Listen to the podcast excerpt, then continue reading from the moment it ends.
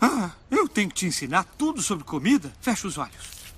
Agora, dá uma mordida no. Não, não, não, não, não, não! Não enfia na goela! Já era. Pega. E saboreia muito devagar. Se concentra no sabor. Ah, sentiu? Entendi nada. Cremoso, acre doce, um toque de nozes. Sentiu agora? Nozes já é loucura, né? Fecha os olhos aí.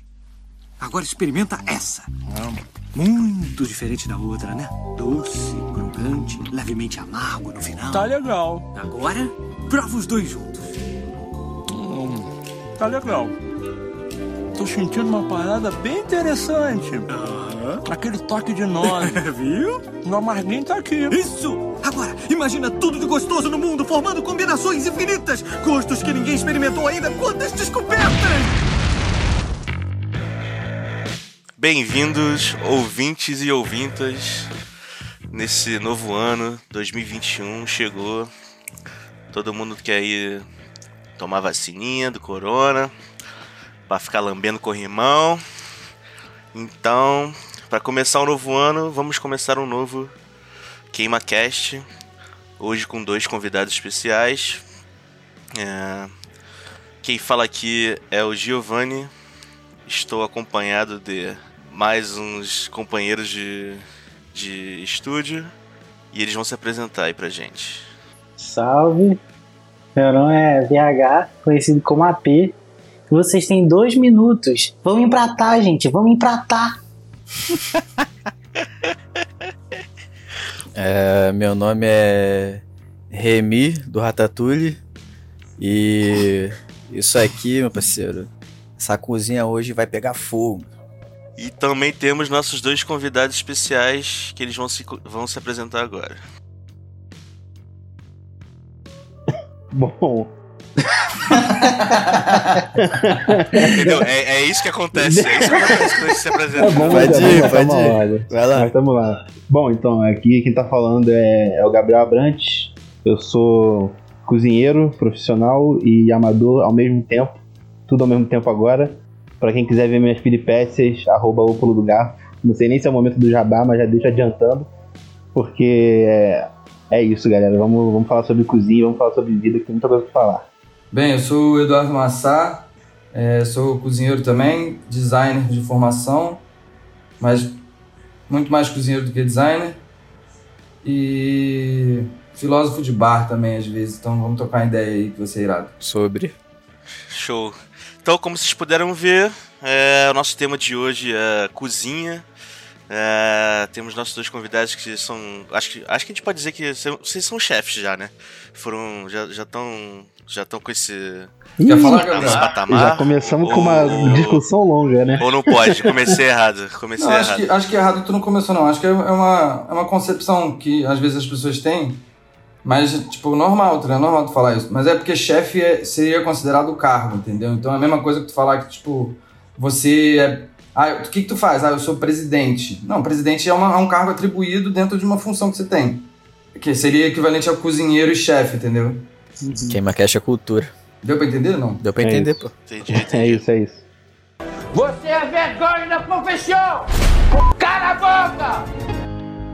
Bom, é, para começar então, é, queria saber de vocês como é que começou esse interesse de vocês pela cozinha. Se já começou quando vocês eram já quando vocês eram mais novos, né? Quando era criança e tal. É, ou se foi desenvolvendo essa parada ao longo da vida. Como é que vocês começaram nessa nesse mundo da cozinha? E aí, pode, pode começar, Eduardo, se quiser. Não, pode falar aí, pode falar. Eu tô pensando umas paradas aqui. Tranquilo. Cara, então. Essa é uma pergunta que eu já, já ouvi algumas vezes, assim. É, eu acho uma pergunta muito boa, porque sempre me faz voltar pra pensar, no, tipo assim, no que, que me fez decidir mudar meu rumo, né? Eu também sou designer de formação. É, inclusive, é, eu fiz a minha faculdade com o Eduardo, que alguns dos outros aqui, né? Vamos dizer assim, pra facilitar. E. e qualquer parada, né? Tipo, eu sempre, eu sempre gostei, cara. Eu sempre gostei de cozinhar, sempre fui curioso, mas nunca levei muito a sério. Eu nunca botei muita fé que isso poderia ser realmente uma profissão. É, eu sempre levei muita cozinha mais como um hobby, uma coisa que eu gostava bastante. É, até porque eu sou uma pessoa, vamos dizer assim, sou o famoso gourmand, né? O gorduchinho, o guloso. Então eu gosto bastante de comer, sempre gostei bastante de comer. Então a comida sempre fez. São os que melhores sabem apreciar, né? Amém. A comida sempre fez muita parte, mano. Sempre fez muita parte. Tipo assim, eu cresci muito com a minha avó. E minha avó cozinhava muito. E eu tenho uma tia que cozinhava muito. E minha mãe que gosta de cozinhar umas paradas. Ela não cozinha tanto, mas o que ela se propunha a cozinhar, cozinhava muito também. Então eu sempre tive um, um envolvimento muito, muito forte com cozinha. Mas não botei tanta fé até o momento que eu percebi que tinha um pessoal assim que conseguia fazer uma profissão interessante, conseguia colher bons frutos dessa profissão que eu acho que ela foi um pouco marginalizada pela história durante muito tempo e ela está agora começando a, a ganhar um pouco mais de relevância, muito pela mídia eu acho, mas acho que tá, ela está ganhando a relevância que ela efetivamente merece, vamos dizer assim. E isso me fez abrir os olhos e perceber que eu posso transformar hobbies e gosto pessoal em, em profissão. Então, foi- acho que foi um pouco disso que me fez querer mudar meu rumo, fazer uma coisa que eu realmente gosto, que realmente faz parte da minha vida e que realmente eu sinto que faço parte desse universo. Assim. É. Maneiro. É, maneiro mesmo. Eu. Eu também. Quer dizer, meu, a minha família, né, parte de pai é, é italiana. E. Eu acabei também crescendo um pouco nessa questão de comida, né? Minha tia, minha, minha tia até chegou a ser chefe de um restaurante lá aqui no Rio, ali no Jardim. Botânico. Irado, nem sabia. É. ele Chama, se chamava Quadrifólio, o Ah, restaurante. tô ligado. Já comi do lá. lado do. Há um tempão atrás. É, então, só que ela, ela é, é muito tempo atrás, tá ligado? É, mas ela, eu não sei se ela vendeu, o que que ela fez. É Silvana Bianchi o nome dela. E às vezes eu ia até lá no, no restaurante dela comer é, um macarrão com fungo, sei Tem que lá. coisa aproveitar, né, assim. Gilberto? Pô, Lógico. família Descontinho. italiana, né, mano? Gosto de Massa. Tem que ser braba. top. É. Mas é isso, cara. Eu tô falando aqui, não sei, não sei, mas, mas eu, eu, eu gosto de, de- Quer dizer, eu gosto de comer também, né? Cozinhar já é mais difícil. mas. Mas é isso. E aí, Massa, como é que tu começou nessa, nessa vida aí de cozinha? Pô, cara, assim, pessoalmente, é, eu, eu, eu- minha avó, por parte de, de pai, cozinhava sempre muito, tá ligado? E a gente tinha o costume de todo domingo ir almoçar todo mundo junto. Então, a cozinha, a comida em si já, já me já me dava essa, essa não sei, cara, tipo um, um, um aquecimento assim, tá ligado? De você tipo rir junto e tal. Coisa de família, de moleque com vários primos. E eu, eu quando, era, quando era pequeno, sentava na bancada da cozinha, via ela fazer as paradas. Não que eu lembre de nada, tá ligado? Mas acho que de, uma modo, de um modo inconsciente aquela parada ficou meio ali. E eu fui perceber só muito tempo depois, né? Tanto que, tipo assim, eu, eu comecei em arquitetura, fiz dois períodos de arquitetura. Aí fui mudei pra design, porque arquitetura não era minha vibe. E design eu, eu me encontrei, tá ligado? Eu gostava do que eu fazia, mas ao mesmo tempo eu via que não era muito aquilo. E até que, tipo assim, eu comecei a pensar que, tipo, eu, eu fiz vários projetos durante a faculdade que tinham alguma coisa a ver, por mais mínimo que seja, tinha alguma coisa a ver com comida, tá ligado? Eu fiz quentinha, marmita, tá ligado? Quando eu, eu fazia produto. Aí depois o meu projeto final foi sobre pizza. É...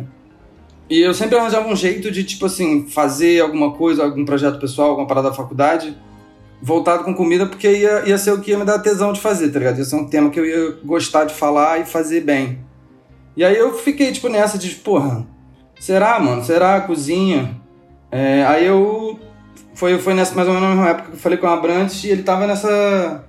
Nessa pilha de tipo, cara, vai abrir a cordão bleu, bora fazer, bora fazer e tal, e o resto vocês já sabem, né? A gente trilhou esse caminho. Essa é a história, né? Alelelele. Maneiro. Tem uma E- parada engraçada, foi mal, até te interromper, mas tem uma parada aí, engraçada fala que, aí. Pode falar, pode que falar. eu lembro quando a gente começou a conversar de fazer a cordon bleu e tal, a gente, a gente tinha planejado assim, entre aspas, né? A gente não chegou a botar no papel, eu, pelo menos não me lembro da gente fazer isso, mas a gente tava pensando em ir pro Canadá, né? A gente falou, não, vamos pro Canadá, porque a do Rio Pois tava é, pra abrir, é. mas não abria, tava pra abrir, não abria. Aí não, vamos ver o vir pro Canadá e vamos fazer lá, porque vai ser não sei o que. E a gente, tipo, tava pilhado. E aí eu acho que meio Cheguei que até- eu cheguei até a ver o preço das paradas, mano. Pesquisar, aluguel e o caralho. a gente tava Mas preparado era- pra ir pro bagulho high level, assim. Tipo, não que não Ah. tenha sido high level. Mas, tipo assim, a gente tava preparado pra dar all, all Eu assim, na que você- parada. cara, eu acho que eu lembro de vocês até falando de bagulho de. Falou esse bagulho da pizza aí e tal, na época da facul. Eu acho que eu lembro vocês falando uma parada, tipo, que ia abrir isso pra uma, uma parada de franquia, etc. Não teve bagulho desse que eu tô viajando. Pô, cara, eu nunca, eu nunca quis falar de franquia, não. Tá viajando, tá viajando, Luiz, tá viajando. Desculpa, Viajou, desculpa, viajou. Dois maninhos do futuro, pode cortar. Apaga, apaga, apaga, apaga. É, Então, é, eu vou, eu vou chegar nesse assunto da- Cordon Bleu daqui a pouco. Mas eu queria saber também dos nossos participantes aqui da, da Ainda Queima se eles têm alguma alguma relação assim com comida mais, tem algum alguém da família que é que é bom de de Mano, é- panela, essas coisas. Eu acho que é, é Você- muito isso, né, que eles falaram, assim. Acho que cozinha é muito, principalmente é muito afeto, é muita relação que você vai construindo. É, pô, não tem nem comparação àquela, àquela comida feita com amor, por mais simples que seja, e você tá ali compartilhando uma, uma refeição com várias pessoas do que, sei lá, aquela comida jogada no prato, ou então uma comida que você vai fazer sozinho. Por mais que ela seja maravilhosa, acho que não é a mesma coisa é, quando ela não é, É. partilhada, tá ligado? Então, Cara, eu acho que toda refeição a gente deveria fazer com pelo menos alguma pessoa, tá ligado? Fazer refeição sozinho é, é meio estranho, né? Não tem a mesma emoção ali do, do, do momento. Assim. Não tem, não tem. Não, é outra parada, né, mano? Tipo assim, é, a, a minha experiência, assim, tipo, é, na minha família aqui, é, tipo, meu pai sempre cozinha, se- sempre cozinhou pra caramba tal, minha avó era boleira, tá ligado? Então, tipo, a, a família, a parte do meu pai, assim, sempre foi um pouco, um pouco mais presente nesse, nesse sentido culinário da parada, sacou? Então, é, durante, durante uma época, assim, até no colégio, mano, tipo, eu lembro que eu não sabia o que eu ia fazer da vida tal, no ensino médio. E, porra, eu me amarrava em ver meu pai fazendo as paradas e tal, tipo, eu Seu achava pai é muito o maneiro. cozinheiro daí, É, meu pai é cozinheiro. É, o cozinheiro aqui do, do rolê. Aí, tipo, me amarrava, achava irado e tal. Eu até pensei em fazer gastronomia quando eu tava meio que naquela sem saber o que fazer da vida, Uhum. do, do colégio. Aí, porra, pá, não sei o que. Aí, só que depois acabou que eu fui fazer design, né? Não sei se, se foi pra, pra melhor ou pra pior. Mas tamo aí. Aí, não, aí foi isso, cara. Tipo, hoje em dia, pô, eu sei fazer pouquíssimas coisas, pouquíssimas coisas. Sou muito ruim. Até porque tu não pode comer porra nenhuma, né, Luiz? Não pode. Não pode. Cada, cada dia uma energia diferente, aí É, me pra quem não dificulta. sabe, o nosso amigo Luigi probleminha, tem espetáculo. alergias. Cada É. dia. Cada dia uma cor diferente que ele tem alergia. Então, Exatamente. Aí complica a minha vida. E aí eu fico, eu fico cuidando dele, eu fico falando assim, Luiz, você pode comer essa porra aí? Aí ele fica puto comigo, entendeu? Porque eu fico nessa de, de ajudar. Mas tu tem, tipo, alergia dos alimentos em si ou, tipo assim, de, de corante, de parada, que bota nas paradas? Não, cara, tipo assim, é porque a galera fica me gastando, falando que eu- todo dia eu tenho alergia a uma cor diferente.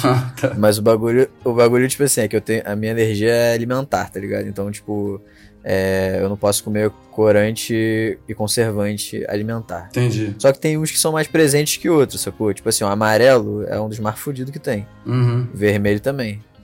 Só que, porra, tipo, sei lá, coca tem, tem corante, tá ligado? Sim, E eu posso tomar suave. entendi. E Pode aí... mesmo, Luiz. Pode mesmo. Só que, tipo assim, E- Fanta me mata, tá ligado? Se eu tomar, fudeu. É, mas é daquelas que fecha a glote, né? E É, dá exatamente. piripaque. Da Que piripaque, da piripaque, do chá. É, quatro minutinhos pra chegar no hospital, senão. É, Beleléu. da, da Game over. É, mano. Cara, falando, falando dessas histórias assim, bizarras, aconteceu ano, ano passado. O maluco veio pro Rio, sei lá de onde ele era, veio pro Rio ver o jogo do Mengão. Jogo do Mengão. Aí o cara foi pra praia, Copacabana, pá, sentou, sentou o rabo lá, na areia. O maluco não me, não me come um camarãozinho da praia. E morre. Nossa. O cara morre, meu irmão. Porque tinha Que alergia. E o cara não isso? sabia. Provavelmente, provavelmente o cara não sabia que tinha Pô, alergia a camarão, tá ligado? Fui comer A um primeira camarão. vez que o maluco vai comer um camarão, ele não come conseguiu esse, nem- velho. Pô, pois é, né? É, também Isso é, o cara pô, pediu, né? O cara Vacilou, né? Pediu. Porra, tanta Se coisa ele não maluco fosse comendo. alérgico, ia ter uma tá intoxicação maluco. alimentar, no mínimo. É, Mano, mano. Praia da não, filho. Que Mas cama- camarão da praia é muita treta, vocês estão loucos. Mas, gente, Ah, na mas moral, o cara não conhece, cara. O cara, o cara do interior, interior. Chegou na praia, nunca viu o mar. Porra, o cara vai querer aproveitar, tá ligado? Não sei, ele não sabe das histórias do camarão aqui. qual é, da- do mangue que veio, da. sei lá. Ah, E é isso, mano. O cara, o cara não conseguiu nem atravessar a rua pra ir no hospital. Morreu Brand, ali né? na, na orla mesmo. É, porque deve ter dado uma, um, um combo, né? Deve ter sido. O camarão não devia estar bem limpo, não É, devia ter usado uma água limpa. Deve ter sido um combo de sujeira que deu game over. É. Galera usa. É aquele, é aquele clássico, né? Tipo assim, galera usa água da chuva pra, pra limpar o bagulho. É, tipo, ou ele morria de alergia ou ele morria de, de intoxicação alimentar. velho. com certeza. Um combo, né? É, mas tem a galera aí tomando mate com água do esgoto, né? Não sei, né? Só, só pra jogar aí na, na no Ah, mas se ferver. Sempre tomei e nunca aconteceu. Polêmica. É, mas, Nunca deu nada. mas é é que, assim, a gente aqui do Rio de Janeiro, a gente tem uma resistência. Principalmente a galera que foi pra praia. É. Tipo, quando você é garotinho, moleque, sei lá, sete anos, vamos botar. Aí tu vai pra praia e come aquele camarão no espeto, pode ficar tranquilo que não pega nada. Tranquilo. Mano, se tu não, se tu não passou mal com aquele camarão quando tu tinha, quando tu era moleque, Cara, nunca mais. qual- qualquer comida, mano, da praia, eu tenho pre- muito preconceito de comida da praia. Eu mano, também. tá eu também, Ah, eu também. consigo. Tipo, qualquer um, mano. Se eu, eu não consigo, Leque. Moleque, Eu imagino. aí, aquelas esfirras que os malucos vêm Tem qual, guardado não. Da, do quiosque, eu acho estranho. Eu também não não consigo. comer muito esfirra, não. porra, aqueles árabes, moleque, que fica com a roupa do árabe andando com a, com a esfirra do lado pro outro do, Ah, eu o como. dia. Pô, não inteiro. como essas porra, não, Pô, o. Luigi, que é o moleque que tem todas as alergias, tem. Então acho que é safe. Né? Desde, desde gosta de nasci, viver no Pra perigo. tu ver, né? Eu fico com cagaço, mano. Eu fico não cagaço. pega nada. A única coisa que eu me atrevo a comer é, é o queijinho, queijinho coalho. Queijinho coalho, pô. Queijinho coalho. Putz, falou É, tudo. queijinho Suave. Que é o único que foi banido, né? É. Da, da praia. É, mas é, o queijo coalho eu não posso dizer que eu nunca comi, não. O camarão eu posso falar tranquilamente que eu olho e não, Não consigo. Eu nunca comi o camarão de praia. Não, é Não, Eu já quis comer Não, já, mas minha não. mãe me ensinou que eu nunca deveria comer. Foi uma das primeiras coisas quando eu fui na praia que eu aprendi foi essa. Nunca come esse camarão, filho. Até hoje eu respeito. É tra- tradição, né? Tradição vem de antes, né, mano? É uma tradição de família que Isso vem. Passado de pai que- pra filho. Mas uma Tu olha parada, assim, tu- eu sempre comi sorvete, mano. Eu, eu, ia pra praia pra tomar sorvete. Era Aí, tipo então assim, é bom. se eu queria uma É. oportunidade pra tomar sorvete, eu falava, qual é, mãe? Vamos pra praia. Que aí eu tomava um quibon, um corneto, eu era viciado. da mano. moleca. Pô, eu gostava do Que isso? Chocomenta, viado, do Itália. Nossa! Eu não sei se vocês caralho, lembram, eu não sei se vocês lembram, mas tinha Bom um sorvete que ele tinha gosto de, tipo assim, sei lá, petróleo colorido, mano. Era um bagulho que vinha num palito. Esse eu não podia, Sabe não. aquele Cara, palito? eu Esse não podia. É aquele palito que vocês encaixavam. que dá pra, dá pra montar uma, uma estrutura com palito. Não sei se vocês que lembram era um, disso. uma- cheio de bolinha, né? É Palitinho. esse mesmo. Moleque, esse sorvete, era, ele tinha o gosto da tristeza, mas ele era muito bom ao mesmo tempo. Eu gosto da Eu, tristeza. eu, eu era viciado nisso. É um que era branco dentro e, e rosa Isso, fora? isso, isso. Esse, esse era muito bom, velho. é, é, muito eu tô ligado, É muito Eu- gostoso. É o puro néctar do açúcar, Eu- essa porra. Esse mesmo. Esse mesmo. Esse, é, esse eu só comi de chocolate. Qual era o chocolate. O nome nome, Esse o nome dele é Frutili, mano. Frutili. É, Esse Frutili. Caraca. Nossa, muito. Nossa senhora. Só de eu sentir o cheiro desse bagulho, a alergia É, já pois é. Já pipoca, já Cara, eu gosto, eu gosto sabe de qual também? É, o Tablito, mano. Gosto muito do Tablito. Não sei se você sabe qual é. Que ele é o branco. Tableta é bom. Ele é branco que tem uma, uma, uma patoca de chocolate dentro preto. É só a caixinha branca. É, exatamente. Cabrito eu não lembro de comer, não. não me marca. Tablito era bom. E o, fru- o clássico frutário de, de fruta. Ah, né? é. Fruta, Isso aí sei é- lá. Cara, Esse tinha um era bom quando você também. não tinha dinheiro pra comprar os outros sorvetes. Isso aí é o frutário. Pô, mas era bonzão, mano. Bonzão bom de, de, de limão, gostava pra Eu caralho. também gostava muito. Eles lançaram de O de açaí limão agora, podia, né? o de limão podia. É, o de uva não podia, né, Luiz? Eu tomei umas duas vezes o de, de uva. Vocês lembram vida. daquele que era de leite condensado, mano? Parecia uma navezinha espacial. Nave espacial. O de É. leite condensado era muito bom, moleque. Ele, ele era de leite condensado e ele, o formato do Era picolé uma, era tipo um era ônibus uma nave, espacial, moleque, eu tô ligado. Ah, era. Era o Magnum? Não, não. Não, não, era de É, moleque, criança. era um sorvete que era uma nave. So- eu, vou, eu vou pesquisar Putz. isso, moleque. Ah, eu acho que eu, eu lembro dessa porra, mas eu não sabia que. Eu não sabia que era. Eu nunca, eu nunca comi esse aí, não. Eu comi já algumas vezes. Porra, me amarrava. Eu nem sei. Achei, moleque. Era Galactia Então, aí tinha 7. esse- esses sorvetes aí que ninguém comia nunca, que era o famoso Magnum, que era tipo 10 contos, sei lá. Caro pra caramba, minha mãe É. Era deixava, caro pra porra, mano. deixava tomar Pô, eu sempre achei Magnum o maior sorvete de idoso, velho. É Tipo assim, eu tenho um Corolla e como Magnum.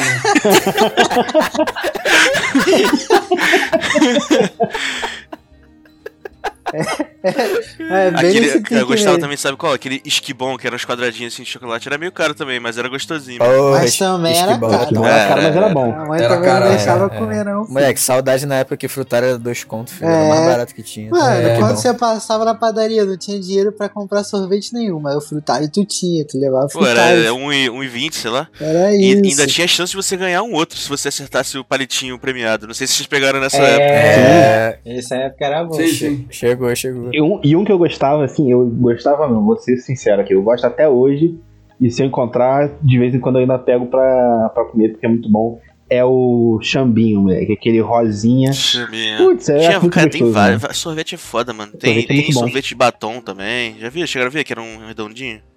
Vai ser mais novo, mano. Nunca Não, comi. nunca Eu vi, nunca não. comi Nunca ainda. comi, não. Mas eu já, eu já vi, não, não me é estranho ver o, a embalagem. Mas, cara, voltando aos assuntos de cozinha, que a gente meio que devagou aqui. é. Não, pô, sorvete é cozinha também. É, é verdade. Normal, normal. Mas, então, uma parada, uma parada que estavam- vocês estavam falando, quer dizer, pra mim, pelo menos, é, vamos supor, em casa, pra mim, o Massá falou também, tipo assim, a sua avó cozinhava tal e tal. Tipo assim, eu vejo que em casa a- a- é muito mais a, a figura feminina que faz as comidas. E, no, e na, na cozinha, eu acho que é ao contrário, né? Muito mais o, o, o chefe é masculino. E tem, deve ter até algum meio que preconceito com, com as mulheres lá, né? É mais ou menos assim? Total, ou, mano. ou tô, tô viajando? Acertou em cheio, eu diria. Mas como é que é essa parada? É tipo. é- é- é- como, é que é, a- como é que é a vida dentro da cozinha com essas paradas? Cara, Cara, eu acho que, de um modo geral. Assim, Então, depende. é difícil a gente falar, eu acho, né? É, tipo assim, depende muito de onde você trabalha, mas na maioria esmagadora das vezes é, é um cenário bem, bem de preconceito mesmo. Tipo, e, e muitas das vezes é, é, é, tipo assim. Eu, não- eu não, não é meu lugar de fala, né? Porque eu não sou uma mulher, mas eu, tipo assim, do que eu, o que eu ouço de pessoas, de mulheres que, que trabalham em cozinha, que relataram, é que, tipo assim, é uma pressão psicológica fodida. E. Sei lá, cara, não, não consigo nem imaginar. Tipo, é, é, botam as mulheres numa posição meio de inferioridade, e, mas e isso é histórico né, na cozinha. Eu acho que, tipo, na maioria dos ambientes de trabalho, a gente está vivendo um, um movimento que está reduzindo essa disparidade entre, Uhum. entre os sexos. Mas eu acho que na cozinha ainda tem muito. Principalmente quando você envolve o ego dos cozinheiros dentro de um ambiente de muita pressão e muitos chefes homens, obviamente, inferiorizam as mulheres. É. É, tipo, é, é- é o que o Eduardo falou, a gente não tem muito como dizer por não ser mulher, né? A gente não vive exatamente isso. Mas a gente viu muita É. coisa, mano. A gente viu umas paradas diferentes, assim, que, que incomodam. E não incomodam. Imagino que se incomoda a gente, o quanto que incomoda as mulheres que estão sofrendo É. isso, né? Então é.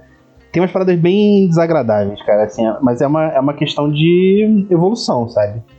É, eu não sei se vocês chegaram a ver o filme da Julia Child, é Julie, Julie, eu acho que é uma coisa assim, eu nu- nunca sei o nome do filme exatamente. Mas eles tratam um pouco disso no filme, porque eu não sei se ela foi a primeira, mas ela foi uma das, talvez, primeiras mulheres a fazer o curso da Le Cordon Bleu, que era um curso basicamente só de homens.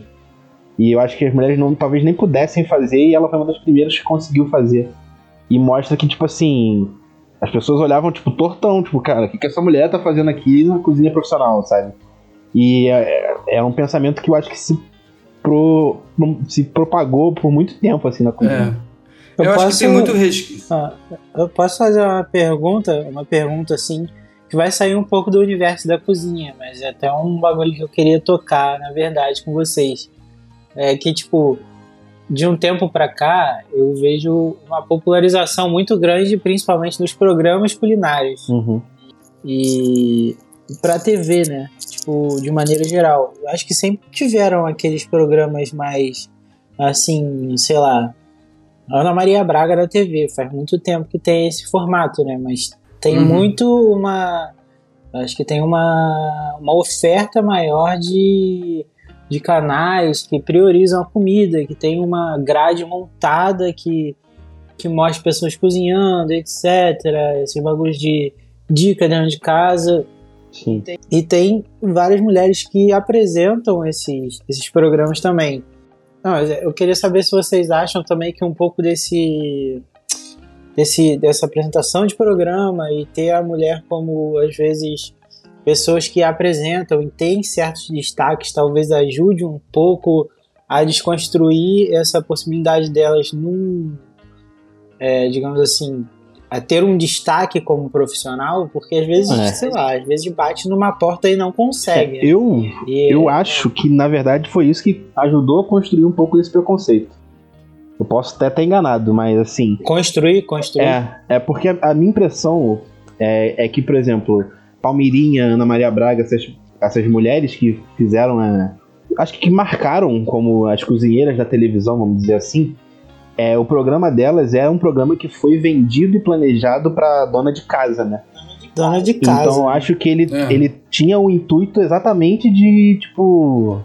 De fazer o que. O que eu acho que. Eu, assim, é difícil falar, né? Mas é. Eu acho que é exatamente a posição da mulher como cozinheira, como a autonomia de cozinheira, é exatamente o contrário que esses programas tentam passar, mas eu não sei.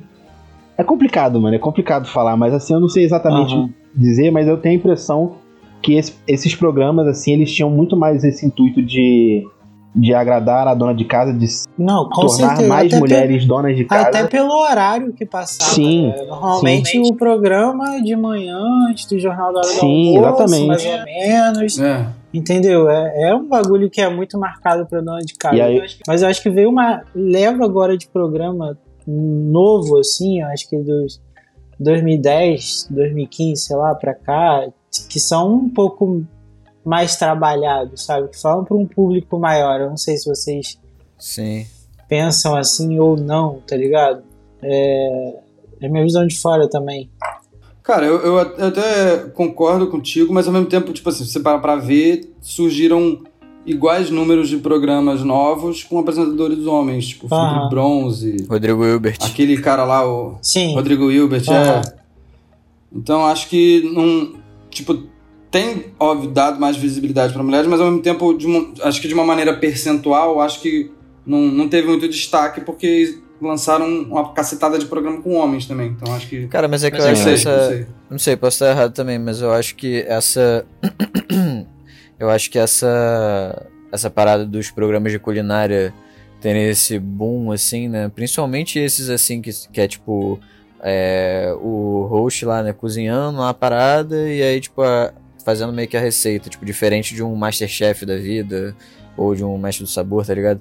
Tipo assim, eu acho que eles vieram muito dessa, dessa linha do do artesanal, tá ligado? Tipo assim, naquela época que teve muita hamburgueria artesanal, É, muita cervejaria artesanal, tá ligado? Eu acho que ele meio que, não sei, posso estar falando besteira, mas eu acho que veio, meio que pegou essa onda, tá ligado? Que começou a aparecer muito programa, tipo desse, desse Felipe Bronze também, que ele faz aquele progra- programa de churrasco. Como é que é o nome desse programa mesmo? Aham. Terra do Fogo. Perto do fogo. Aí, tipo, começou a ter mais dessa, dessa, dessa vibe, né? Tipo, de, ah, porra, é. Pô, tu tem um programa só exclusivo de, de churrasco, moleque. Antigamente. Não sei, não sei, tipo, por que que não tinha, tá ligado? Mas aí. Não é nem churrasco, né? É tudo que ele É. faz Terra do Fogo. Eu tô doido. Pois é. O maluco realmente. Hoje em dia tem programa só de churrasco. É competição de churrasco, já viram esse programa? Aham. Já. Sim, muito. Ah, Já mexe churrasqueiro. É, Barbecue moleque. Pitmasters. Os caras cara pegam um porco inteiro e bota na grelha, moleque, pra assar e fica lá, mano. é. Aí o cara tem um molho especial que ele injeta no porco e fica cozinhando aquela porra Tá lá, ligado. mano. Eu acho completamente bizarro essa porra. De bom, bizarro de É bom. É, eu acho maneiro também. Mas acho que é uma coisa bem americana isso, né? Os americanos adoram É muito competição. americano. É bem. É. Uma parada que eu tenho curiosidade é a seguinte. Tipo, a gente tem uma ideia do que, que é, tipo, cozinha pelos programas, né? Mas eu acho que, tipo assim. O, o que é mais o hardcore, assim, é, é o Gordon Ramsay, tá ligado? que tem lá o Hell's Kitchen e tal. E aí a minha dúvida é se é realmente assim a, para- a pegada, tá ligado? É o chefe lá que ele fica puto pra caralho com, com os, os sous-chefes, né? Ou sei lá, os, os cozinheiros. Ou é tudo invenção da, da mídia, vamos dizer assim. Cara, é, é Cara, complicado. é- Fala aí, né? Só Fala aí, Abrantes, fala aí, depois eu, depois, depois eu falo. Porque, porque assim, vocês já me contaram algumas paradas que, que acontecem, tá ligado? Mas eu realmente não sei se a intensidade é igual do cara que pega, bota o negócio e, porra, esfrega na cara do maluco e fala assim, essa porra tá uma merda, entendeu? Stupid Sandwich. É, entendeu? Tipo isso. Então, assim, eu vou falar primeiro então a minha experiência e depois o Eduardo passa um pouco da dele. Tem uma história A, engraçada. a minha parada, tipo, a minha experiência, tipo assim, mano. Como eu tive uma relação um pouco diferente com o local que eu trabalhei, é, eu saí de aluno pra funcionário, né? Então eu, eu senti que, e além de tudo, por ser homem e diversas outras coisas, eu acho que eu fui um pouco favorecido e privilegiado. Porque eu não recebi muito esporro, particularmente. É, para mim foi teve, teve momentos de levantar a voz, de falar um pouco mais grosso e tudo mais. Mas eu não, não, eu não passei por nenhuma experiência, não que eu me recorde assim, de nível Gordon Ramsay, sabe? De, de tipo assim, gritar na minha cara, né? ou tipo, gritando ofensas. Eu, eu não me lembro de ter passado por isso. Mas eu já ouvi de perto, assim, então não, não é uma coisa que não existe, mas pelo menos comigo ainda não aconteceu. Então eu não. Não sei dizer muito, mas assim, é, acontece. Mas pelo menos onde eu trabalhei tu- não foi tu- tanto quanto parece, assim. Tu nunca chegou a ver também, assim, tipo, alguém tomando um esporrão bizarro? Então, vi, vi. Já vi tomar umas, umas descascadas, já vi. Eu, eu lembro de uma cena bem engraçada. Não sei se eu poderia lembro falar, talvez, assim, acho que não sei. Bom, a Muda o nome, é. muda o nome. Então, eu não vou nem falar nome, mas tipo assim, eu tava, eu tava, eu tava na praça de proteína do, do restaurante e eu tava junto com uma cozinheira, eu tava de estagiário. E o que aconteceu? Aí ela tava cozinhando e junto com a nossa praça tinha o cara que tava cuidando dos molhos, né? E aí o cara deu uma, deu uma boiada, né? ele deu uma viajada, ele se perdeu e ficou faltando um molho, que era pra uma proteína específica. E aí eu vi uma cena que foi bem Gordon Ramsay, assim do chefe bater na, bater na bancada, balançar tudo que tava em cima, gritando: cadê a porra do molho?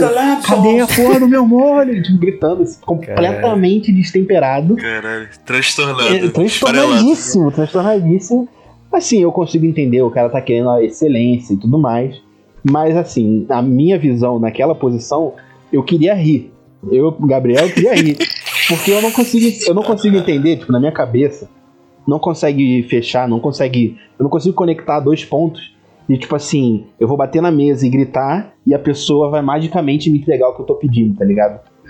Então, quando o cara fez isso, Ah, mano, eu cara. fiquei tipo, mano, por que caralho esse maluco tá fazendo isso? Tipo, é pior, porque assim, o restaurante inteiro tá escutando o xilique. E é, é só pior, tá ligado? Tu pega mal pros garçons, pega mal pro cozinheiro, pega mal pra ele, pega mal pra, pros clientes. É, eu não sei se vale a pena, sabe? Cara, pega mal pra energia do ambiente de trabalho, que eu acho que é muito com ficar mó certeza. climão na hora mesmo. Não, moleque. A cara de todo mundo fecha, todo mundo olha pro que tá fazendo e ninguém levanta o nariz, assim. Porque é aquela coisa, tipo, se tu levanta, se tu olha pra cara do chefe, pode ser motivo do cara gritar contigo de graça, tá ligado? Então tu, tu prefere Ah. evitar, tu prefere fazer, focar em alguma outra coisa, meio que tentar tirar o foco de você. Eu acho que é meio que nem professora na escola que tá dando esporrão em alguém e você quer rir, mas tipo, esconde a cara. É um pouco isso, assim, você Aham. se esconde pra não aparecer, pra não tomar de resvalo, tá ligado? Eu gostava, de, eu gostava de fazer os outros rirem, mano, quando tá tomando esporro. Isso eu gosto de fazer, velho. Aí teve uma. Teve uma.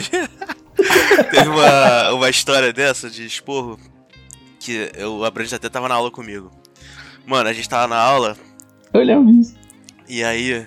É. Era uma aula de. de.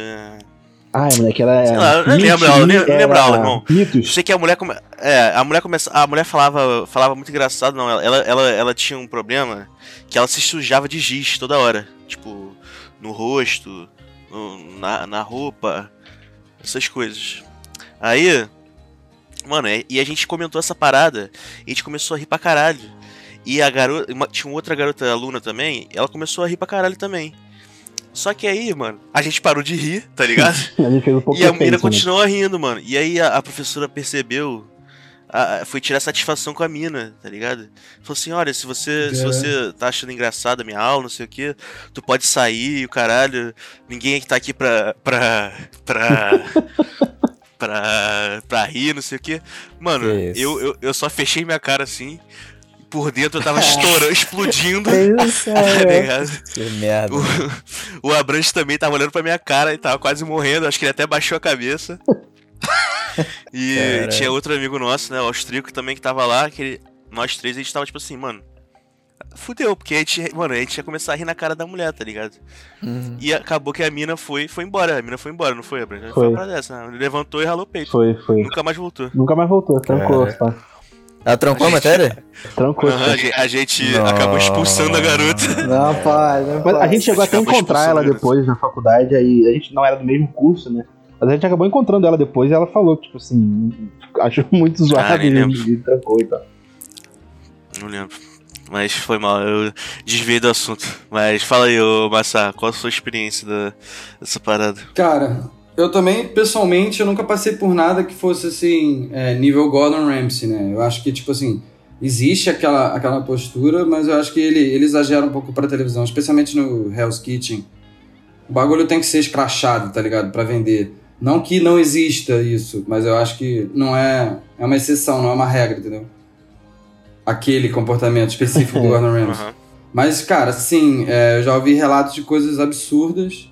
É, E, assim, eu acho que é muito um resquício do, do meio que do militarismo que foi adotado na cozinha, entre eu aspas. eu ia até comentar isso, que o bagulho é meio que um exército, né? Tipo, hierarquia É, foda. exatamente, é uma brigada. É. Tipo, o soldado não vai falar mais alto que o general, sei lá. Uhum. Sim, exatamente. E é um jogo de, tipo, de flex power, né? Tipo, o, o cara fica flexing o power dele em cima de você pra conseguir o seu respeito, entendeu? Sim. E tipo, não é um bagulho, tipo uma partida de futebol que o cara manda o outro tomar no cu e aí depois os caras estão saindo pra noitada, tá ligado? Eu, eu não sei, tô, não tô presumindo, né? Até que é, os caras cara. ficam putos, né? É, tipo assim, existem muitos, existem muitos chefes, especialmente da velha escola, que, tipo assim, não saem com seus funcionários. Mas eu acho que isso não é uma, isso não é uma coisa específica da cozinha em si. Eu acho que qualquer área de trabalho tem muito chefe que não vai sair com seus funcionários. É uma opção pessoal do cara. Mas é, a grande maioria dos atritos que acontecem na cozinha ficam na cozinha. Eu acho que não, não se leva. Pelo menos eu não levo muita coisa pro, pro meu lado pessoal fora do trabalho, não. E não tem muita puxação de tapete, não, gente. Vocês que são. Famoso tapetão. É, é que às vezes Hum, tem aqueles é, funcionários filha da puta. mano. né? Assim, é, é assim, Tipo assim, eu tô não fazendo um afirmar. aqui, vou jogar, um, vou, jogar um, vou jogar uma açúcar a mais aqui pro cara se fuder. Na zerar, então, mano, eu é não tenho. Cara, eu eu não acho sei que- dizer, mas eu acho que rola. Eu acho que rola também. Mas depende muito de onde você tá trabalhando. Aham. Depende muito. É o ambiente. Polêmica. né? Polêmica. É. É.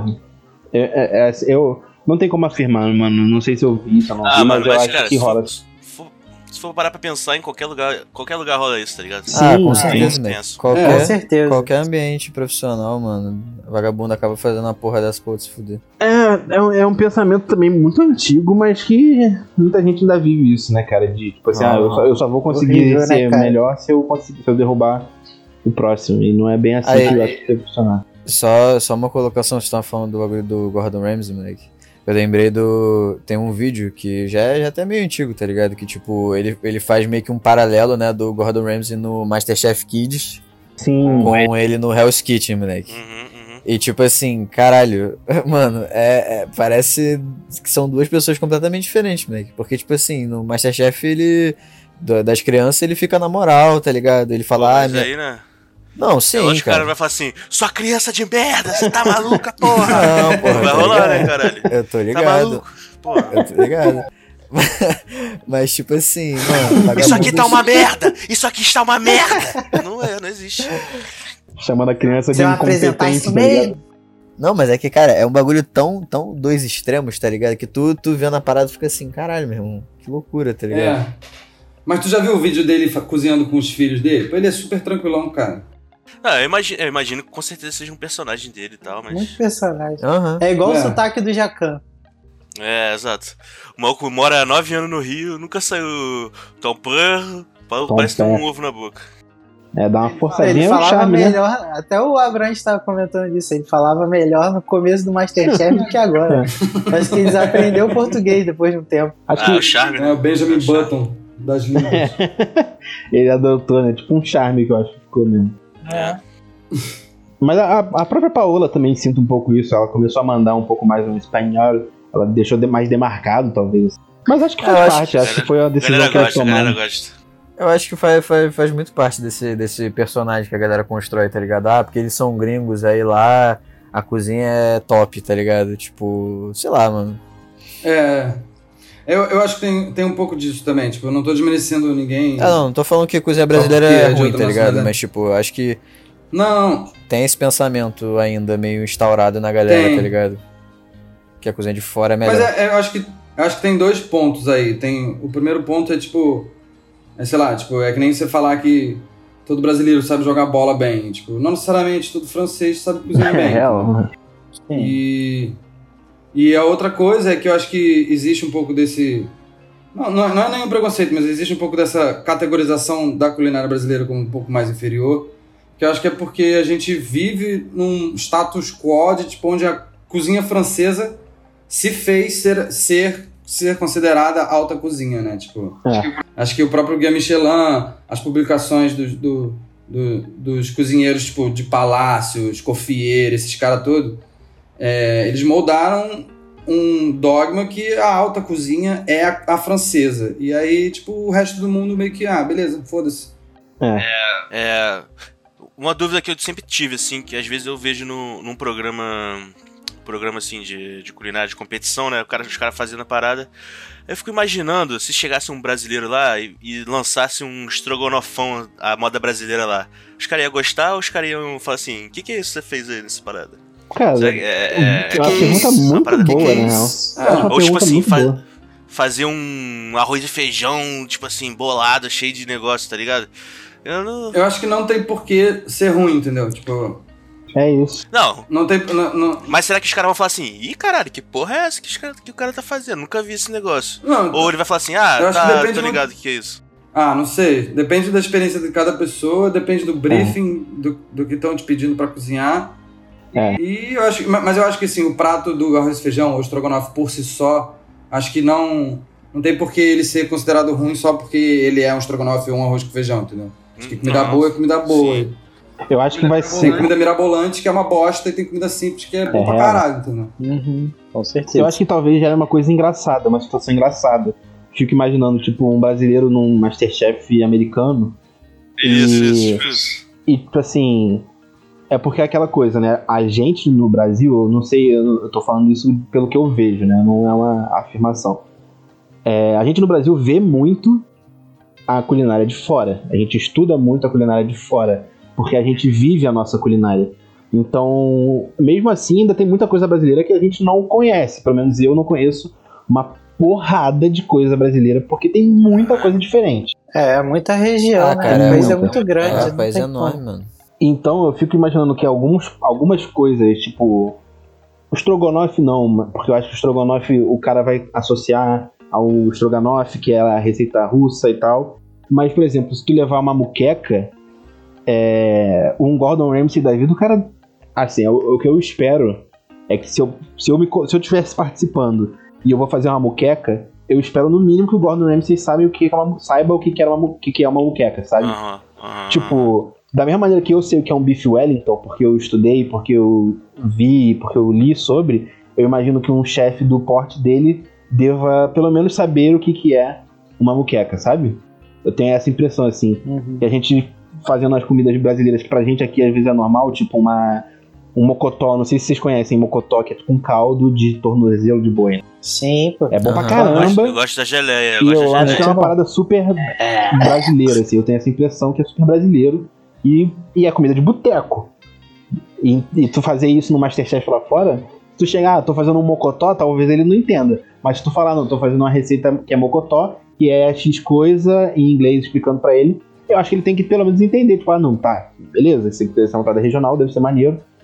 Eu acho que, tem que o cara tem que ter esse conhecimento, assim, de base, pelo menos. Eu, eu tenho essa impressão. Sim. Levar uma Lançar dobradinha de bode. É, Ladejando. do- diretamente da porta da puta. Na real, não sei. Mas eu acho que até que tem essas, pô, tipo, na Escócia, eu acho que tem uma parada que é assim, é push de, de algum bicho. Ah, Mas aí então, aí tu chega lá e fala assim: opa, é, jo, é, I trouxe dobradinha, pra vocês comerem. Little Fold. Little É isso. Double. Joe trouxe. Little Double. Joe. Little Fold of Body. Tá ligado? Mas, Pô, mano, ma- mas, vou te falar, tipo, é, é porque aqui acaba que a gente é, acaba botando muito do, do, do que a gente tem experiência, né? Tipo, do nosso dia a dia, assim. É, cara, eu fico imaginando, tipo assim, é porque aqui no Rio, principalmente, já falando dessa parte mais regional mesmo, tem muito prato que, que surgiu com os malucos assim, tipo, que comia todo dia num bar lá e falava, pô, deixa eu botar uma paradinha aqui e ver como é que fica. E aí acabou que o prato foi batizado com o nome da pessoa. Tipo, Oswaldo Tipo Aranha. assim, o, o Oswaldo Aranha, tá ligado? Aham. Tipo, aí também tem aquele bagulho lá, eu não sei muito bem como é como surgiu, né? Mas tipo, o bife a cavalo, tá ligado? Que tipo, é com um bife com Uhum. ovo em cima, tá ligado? Tipo, isso isso é muito louco, né, mano? Não sei, não sei, não sei em outros estados se, se rola muito essa, essa parada, tipo, dessa associação, tá ligado? Da comida, principalmente no Brasil, né? Mas. Não sei. E, cara, sei lá, tipo, eu acho, eu acho maneiro, assim, é, tipo, não sei se, se em outros países rola, rola muito dessa, dessa parada, tipo, sei lá, ah, bife, rei, não sei o que, rei, ah, qualquer ter. merda, tá ligado?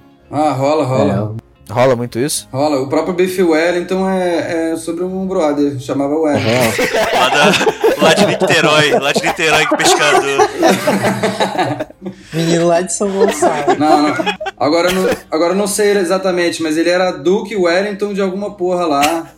E Caralho, velho. fizeram esse prato em homenagem a ele. Desculpa, eu ri muito agora aqui. Tipo, ah, não é o Wellington, o nome dele era Silvano, tá ligado? O Eggs Benedict também. Eggs Os Benedict. molhos, né? Os molhos É franceses. isso mesmo. É, é. É o prato criado para celebrar a vitória de Arthur Wesley, primeiro Duque de Wellington. Viu? É, Na esse Batalha de Waterloo contra Napoleão Nossa. em junho de Aí, 1815. Waterloo. Veio de longe, hein? Aí, vai vendo. Veio de longe, hein? Link na descrição. Isso é muito foda, cara. Isso é muito foda. Que a gente vai associando também a história, né? Comida não tem É. como desassociar também a história. É muito louco. Cara, é bizarro. Biz- Cara, é. Comida, mano, é porque é essencial pra gente, né? Tipo assim, Uhum. tu imagina, mano, é, a Segunda Guerra, a Primeira Guerra, os caras tendo que levar comida numa. Quer dizer, a, a- a Primeira Guerra eu não sei muito bem. Mas a segunda tinha aquelas raçãozinhas. Hoje em dia é ração, tá ligado? Não, O cara não, bota a comida pré feita num, num saco, esquenta a porra da comida e bota pra dentro, tá ligado? É. Uhum. Ou sei lá, mano, a comida que é levada lá pra, pro espaço, que é desidratada, entendeu? É. É. Uhum. Muito louco. De- deve ser. Ah, cara, deve Isso é ser. horrível. Tem uma curiosidade, uma curiosidade engraçada. Eu, eu, eu não tenho certeza se foi na primeira ou na segunda. Mas o, o leite condensado, ele foi uma criação pra guerra. É mesmo? Porque ele, ele era uma bomba de caloria, né? E açúcar e de energia. Então os caras levavam latinhas de leite condensado, que era tipo um alimento pro cara no meio da trocação de tiro deitar, abrir a lata, mandar pra dentro e voltar com a energia no talo. Isso é louco. Imagina, mano. Leite de moço. leite moça na guerra, moleque. Muito louco. Mas, cara, comida é bom pra caralho. Comer é bom pra caralho, né, mano? Pô, Muito bem. não, é, não, não A tem, pior- não tem a como pior dor. comendo. A pior dor que existe é você pagar caro numa comida e ela ser uma merda, mano. Sério, eu fico muito puto quando isso acontece, mano, de verdade. Tu paga um odinho e tal, aí tu vai comer o bagulho e tá terrível. Não tem condição. É verdade. Você é vergonha da profissão! Cala a boca! Cara, uma coisa que eu queria saber também de vocês é, se- é se tem alguma coisa que, que, que deixa vocês bolados, assim, das pessoas que não sabem cozinhar que faz. Tipo assim, ah, porra, a pessoa corta de um jeito diferente, ou. Ou, porra, vou. vou sei lá, bota. Bota manteiga no macarrão, sei lá, uma porra, uma porra assim, entendeu? Uma coisa assim que vocês fiquem, ficam com uma. com um nervosinho, vamos dizer assim, na- no coração quando acontece? Manda aí, Eduardo. Cara, ah, tô, tô- tô- tô tentando pensar em algumas coisas aqui. Tipo, eu não, eu, não, eu, não, eu não- diria que eu fico bolado, não. Tipo, bolado não é, não é bem a palavra certa que eu fico. Mas é, tem coisas que, tipo, me incomodam, assim. É, tipo, uma coisa que me incomoda muito é, por exemplo, não botar ou um papel molhado ou um perfex molhado embaixo da tábua. não, pra que ela não deslize. Nossa, mas, cara, mas. E aí, quando eu vejo alguém cortando com a tábua sambando, dá vontade de, tipo. Cara, vai arrancar um dedo fora, Pô, velho. mas como é que, cara, como é que eu ia saber disso? Como é que eu ia saber eu, tipo assim, se eu nunca tivesse uma instrução, como é que ia, mano, Não, até então, agora, até agora, porque eu eu, não não fico sabia bolado que por causa disso. isso, tá ligado? Eu não fico bolado, mas é tipo assim, eu fico, Não, tipo, sim, sim. me incomoda e eu aviso pra pessoa, tá ligado? sim. Mas é, é muito mais por uma questão de, tipo, de segurança do que, tipo, porra, tu é um imbecil, sabe? Já Sim, sim. chegaram pra escutar pra Sim, mas, mas Porra, entendeu? Tipo assim, aí. mano, eu, como não sei, não sei porra nenhuma de cozinha, essa parada que você tá falando agora é novidade, entendeu? Eu agora, hoje, eu- quando eu Sim, for sim. cortar alguma coisa, eu, eu, eu vou botar. Agora aí, Mas ouvinte, antes- você tá já sabe que quando você vai fazer o corte, você tem que botar o paninho, mano, cara. Senão Não, o maçã na tua casa vai te tampar na porrada. Exatamente. Cara, tem, um, tem uma parada que eu tenho toda vez. certeza que eu acho que o Eduardo vai. Tenho certeza que eu acho, não. Eu tenho certeza que o Eduardo vai concordar comigo nisso. Que é a galera que lava os alimentos, mano. Tipo, não legumes e tal, mas proteína. Isso é uma parada que me ah, isso incomoda, aí. mano. É, me incomoda também. Tipo, pega, tipo, a peça de carne e lava, tá ligado? Mano do céu. Eu nunca vi isso na minha vida, mano. Isso E a galera aqui em casa lava. Tem, pô. Tem, pô. Meu pai faz Ih, isso. A galera aqui em casa lava. É por isso que tem alergia a tudo. É, Meu, exatamente. meu, pai, meu pai até entrou aqui agora um momento e falou assim: Não, eu fiz isso hoje porque isso dá cheiro ruim na comida. E tipo, mano, não. Só não faz. E me incomoda Mano, eu, eu vi. Eu vi um vídeo que era tipo isso: a mulher, a mulher dava uma fritadinha na, na carne moída, é, pré- pré-fritava assim. Aí ela pegava, moleque, botava num balde d'água Que? e depois Caô. coava a porra da carne moída Que Caô. isso. Ah, não, não, não. e, botar, e fritava de novo. Aí ela via, ah, sequinho, Olá viu? É lógico, o bagulho vai ficar, porra, vai ficar seco, Sem exatamente. gosto de porra nenhuma. Gosto de Gosto porra nenhuma, exatamente. exatamente. Caraca, Mas, porra, muito louco isso. Eu vi uma mulher que fazia arroz, assim, ó. Terminava de fazer o arroz e lavava o arroz. nossa. Lavava arroz depois. Ah, eu já vi gente no fazendo arroz final, também. no final. Depois no já tá final. pronto? Lavar Fazia- arroz pronto, nunca vi. Fazia o arroz todo, tal, não sei o que. Eu tava tranquilo, o arroz ela pegava e jogava naquele escorredor e jogava água pra Que cacete. isso. Nossa. Se, Mano. se você me falasse isso há algumas semanas atrás, eu ia acreditar, porque eu aprendi a fazer arroz semana passada, eu juro. Que isso? Porra, Luiz. Ah, Que isso, Luiz? eu Vocês já devem estar até com medo agora vendo o nível É de isso, experiência que tá nesse podcast. É isso, peço É. desculpas aí, tá todo mundo tá ouvindo. Eu mas- fiz uma live ensinando a fazer arroz, Luiz. Você não viu a live, cara? Eu vi, eu vi. Eu Por vi. isso, que, por isso que aprendeu, né? Não, cara, mas é que, porra, mano, eu, eu sou realmente terrível cozinhando. É uma coisa assim meio, meio complicada. Uma vez eu fui fazer um omelete aqui em casa, a galera perguntou por que que eu tava fazendo mexido. Tá ligado? Como Mexido, assim? tipo aquele que tu bota, tu taca tudo lá no, no negócio, aí tu, tu né? Aí tu vai lá batendo e tal, aí faz aquela coisa maravilhosa. Tu falou, falou, Caralho. falou e não falou porra nenhuma. Não, mas é, pô. Eu entendi, eu É, tu falou, entendi, mano. ah, tu bota o negócio, vai, mexe o negócio no negócio e faz o É o negócio. mexido, negócio. pô. Me- Cara, mexido é tipo, é só tu tacar tudo lá dentro e aí tu só bate ali e dá um mexido. É Tudo. isso, pô. Bota arroz. Taca tudo. Ai, moleque, muito bom. Que no caso eu não, não sabia fazer. Caralho, moleque, muito bom. Que isso. Ah, mas Luiz. assim, assim, na moral. Todo mundo já fez uns bagulho muito doido na cozinha, mano. Eu, eu, eu mesmo já fui fazer.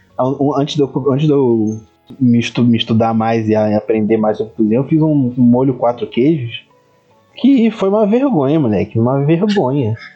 Eu transformei os queijos numa placa gordurosa, sem gosto. Foi tipo assim, tristíssimo, tristíssimo. Já Tem até aquele ditado, né, Abrante? Antes de cozinheiro, todo mundo é é, lariqueiro. moleque, exatamente. É verdade. Vai vendo. Pô, já comi. na- na- de, de fome já comi pão com limãozinho, porra. Não a Ah, rodela, lá. mas a, o suco, né, no caso. Gostosinho, pô. Cara, Pô, mas eu vou te falar, mano. é, pode, pode ser até uma, um, uma blasfêmia aí, mas é, eu gosto de botar limão no arroz, no feijão, Na porra toda, mano. Eu boto, boto limão, tá ligado? Eu gosto. Tipo assim, Achei pra, se eu. pra matar a Covid é ótimo. Não, tô falando sério, mano. Arroz e feijão. se eu puder botar o limão. se eu- tipo assim, se não tiver o limão, pra mim fica, fica mais ou menos. Se tiver o limãozinho, irmão, é perfeito. Arroz, feijão e limão, moleque. É a melhor coisa do mundo. É mesmo, né? Olha, eu já, Cara, Gosto eu já muito. vi a Não é discussão não. do, do arroz em cima, arroz embaixo, né? Limão nunca tinha visto não, moleque. Porra, muito bom. Mas então, isso? pra vocês, a- Cara, arroz em cima ou arroz embaixo do feijão? arroz embaixo. Arroz embaixo. arroz embaixo. É isso? isso aí, Ah, vocês estão de sacanagem, Isso mano. aí. Luigi, você Ah, não sai tem daqui, Luigi. Luigi, você tá alergia. Vai pra praça, moleque. Vai pra praça, moleque. Sai daqui. Feijãozinho Tu por cima. feijão antes, Luiz? Feijãozinho por cima do arroz, pô. Bota arroz e bota feijãozinho em cima, como top. É lógico, é isso que a gente tá falando, ô Mongolode. Ué, não, eu ent- eu entendi você. ah, Não, calma aí, calma aí. É porque eu ouvi vocês falando. Não, peraí, arroz por baixo, Luigi. Não, Lu- Feijão em cima, né, mano? feijão em cima do arroz, porra. Então, é, pronto. é a mesma coisa que arroz por baixo. Caralho, eu confundi. Eu confundi. Burrão, mano. é Burrão, mano. Eu entendi vocês falando que botar o feijão primeiro, tá ligado? Arroz. Não, não. E. Não, que isso. Aí, tá? Tenet. Tá me xingando à toa aí, ó. Tá registrado aqui já. Ah, tu, que, tu, que, tu que fez aí a, a burra aí, porra. Não, gente, não, É. gente. Arroz por baixo. É, velho. é. Corrigindo a gente, corrigindo A a gente. A Branch tem uma síncope aí. né? Bota até. Vê até se o moleque tá com um pulso, que o moleque aí já quase apareceu. né? É, eu até estourei o som, moleque. É. Ah, Hoje o Mani já vai me gastar na- nesse Cara. final da edição com Ah, mas certeza, aí- né? Ah, vai, Pediu com. Pode gastar. certeza. Vai. Pode gastar, pediu. tá merecendo. Fez um papel ridículo. É, cara, eu ia falar pra vocês, é, como vocês falaram no começo, vocês são designers de formação, né? Os dois se formaram em design. Queria saber se o design ajuda vocês na cozinha de alguma outra forma, que tipo assim, pô, eu fiz, como eu fiz essa, tipo assim, na faculdade, querendo ou não, a gente aprende um, um método, né? A gente não aprende, a gente aprende um jeito de pensar sobre design e tal.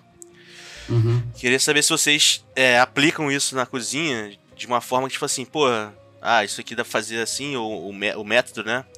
Ou se tu vê uma pessoa fazendo assim, tu fala assim, pô, se. se sei, meio, meio, talvez, arrogância falar isso, mas, ah, pô, se essa pessoa. Mais ou menos assim, se essa pessoa tivesse feito design, ela já ia saber que ia fazer assim, assim, assim, entendeu? Uma parada assim, algum, alguma. Alguma momento da, da, na carreira de vocês, ou no, no trabalho, que vocês falam assim, ah, porra, o design me ajudou pra caralho nesse. Nesse. Nessa. Nessa. Nesse quesito. Na cozinha, é, no quesito. É, eu nunca tive esse pensamento, eu nunca, pessoalmente, nunca pensei, tipo, ah, se a pessoa tivesse feito design, ela teria. É, não, teria- estaria fazendo diferente.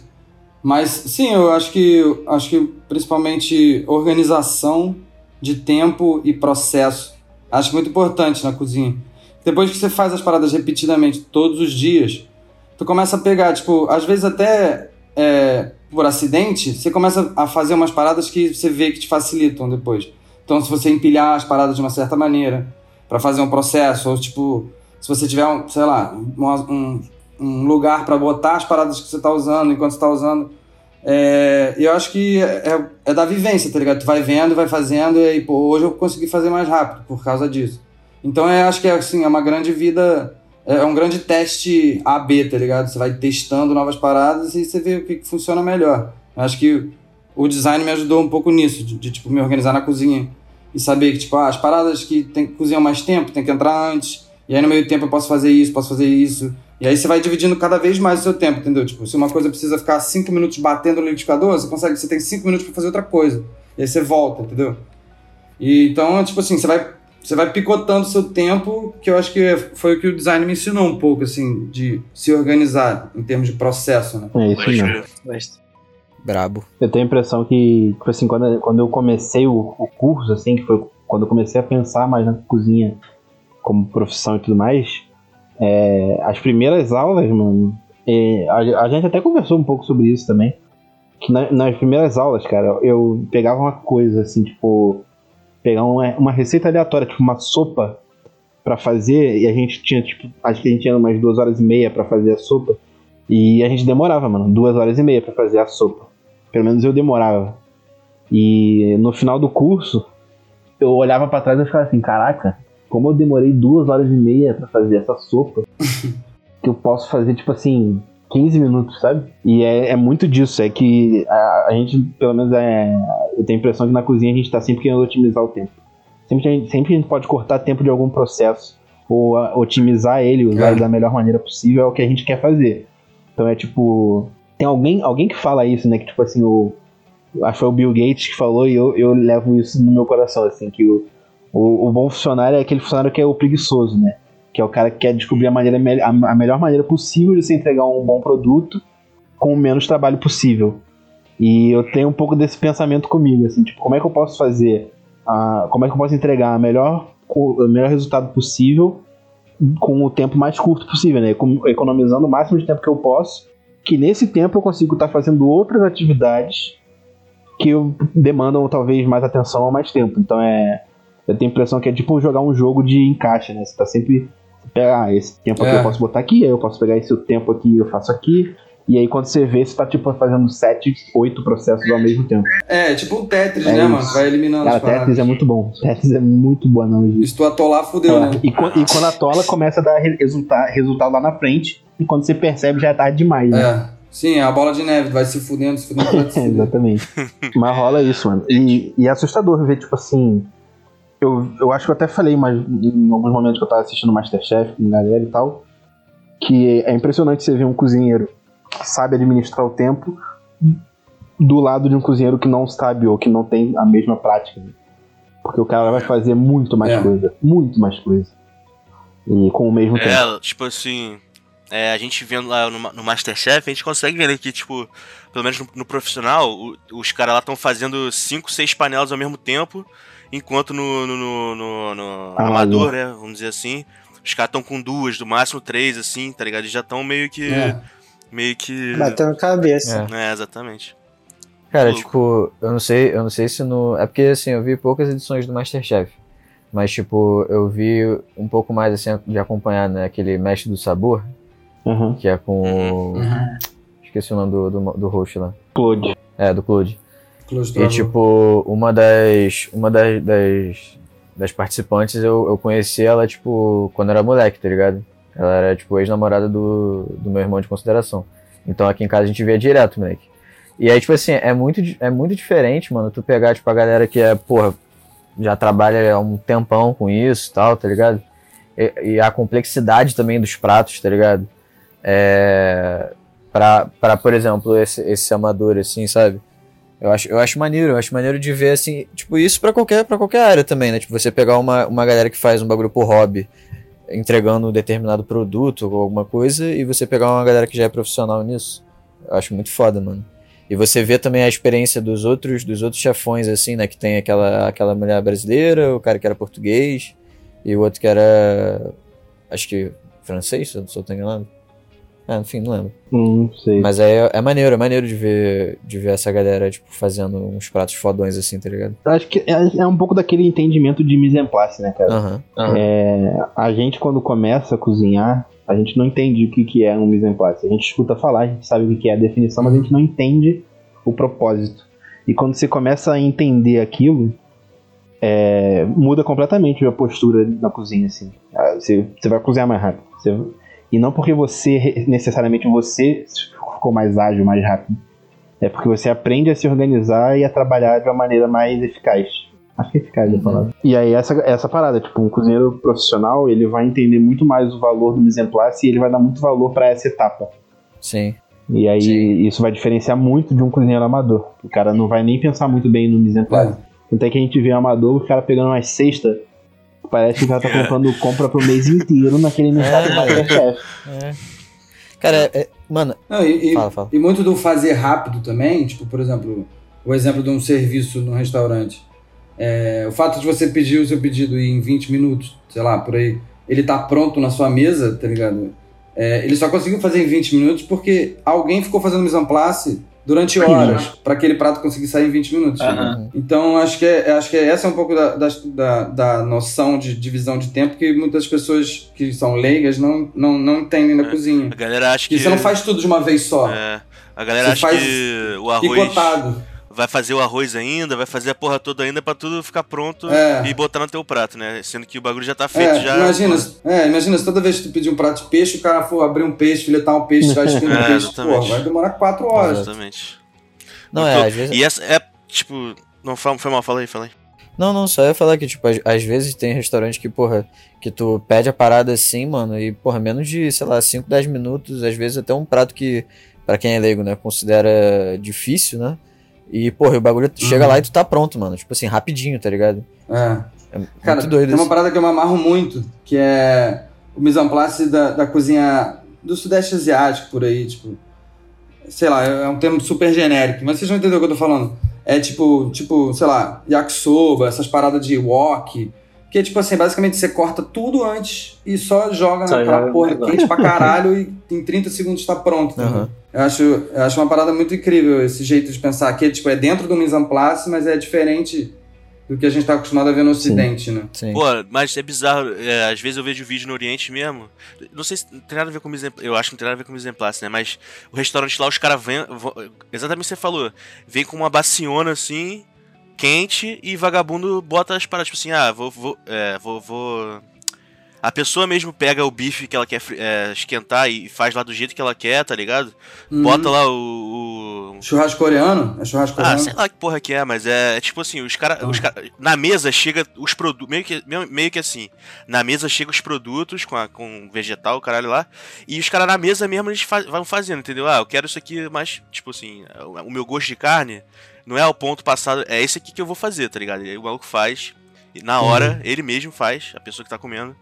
E, e, e bota, tá ligado? Tipo, tem uma, uma- tem uma churrasqueirinha na frente deles. É, exatamente. Para- Isso, tipo, cada, cada, Tô cada ligado, tô mesa ligado. tem, tem a sua chapa, assim, né? Aí o É. vagabundo vai, vai fazendo É. lá, tipo, vai lá fazendo a parada na hora, assim, sacou? É, tipo o vibe churrasco coreano. Isso. Churrasco coreano. Muito louco. No, no Japão eu Acho tenho, louco. tem o teppanyaki, né? Que é, que é isso. Que é uma grande chapa que fica o chefe na frente, né? E você vai pedindo no menu e o cara faz na sua frente. Tem uma. Faz na sua frente. Inclusive, pra galera que tá ouvindo aí, ó, bota aí no YouTube, bota aí teppanyaki.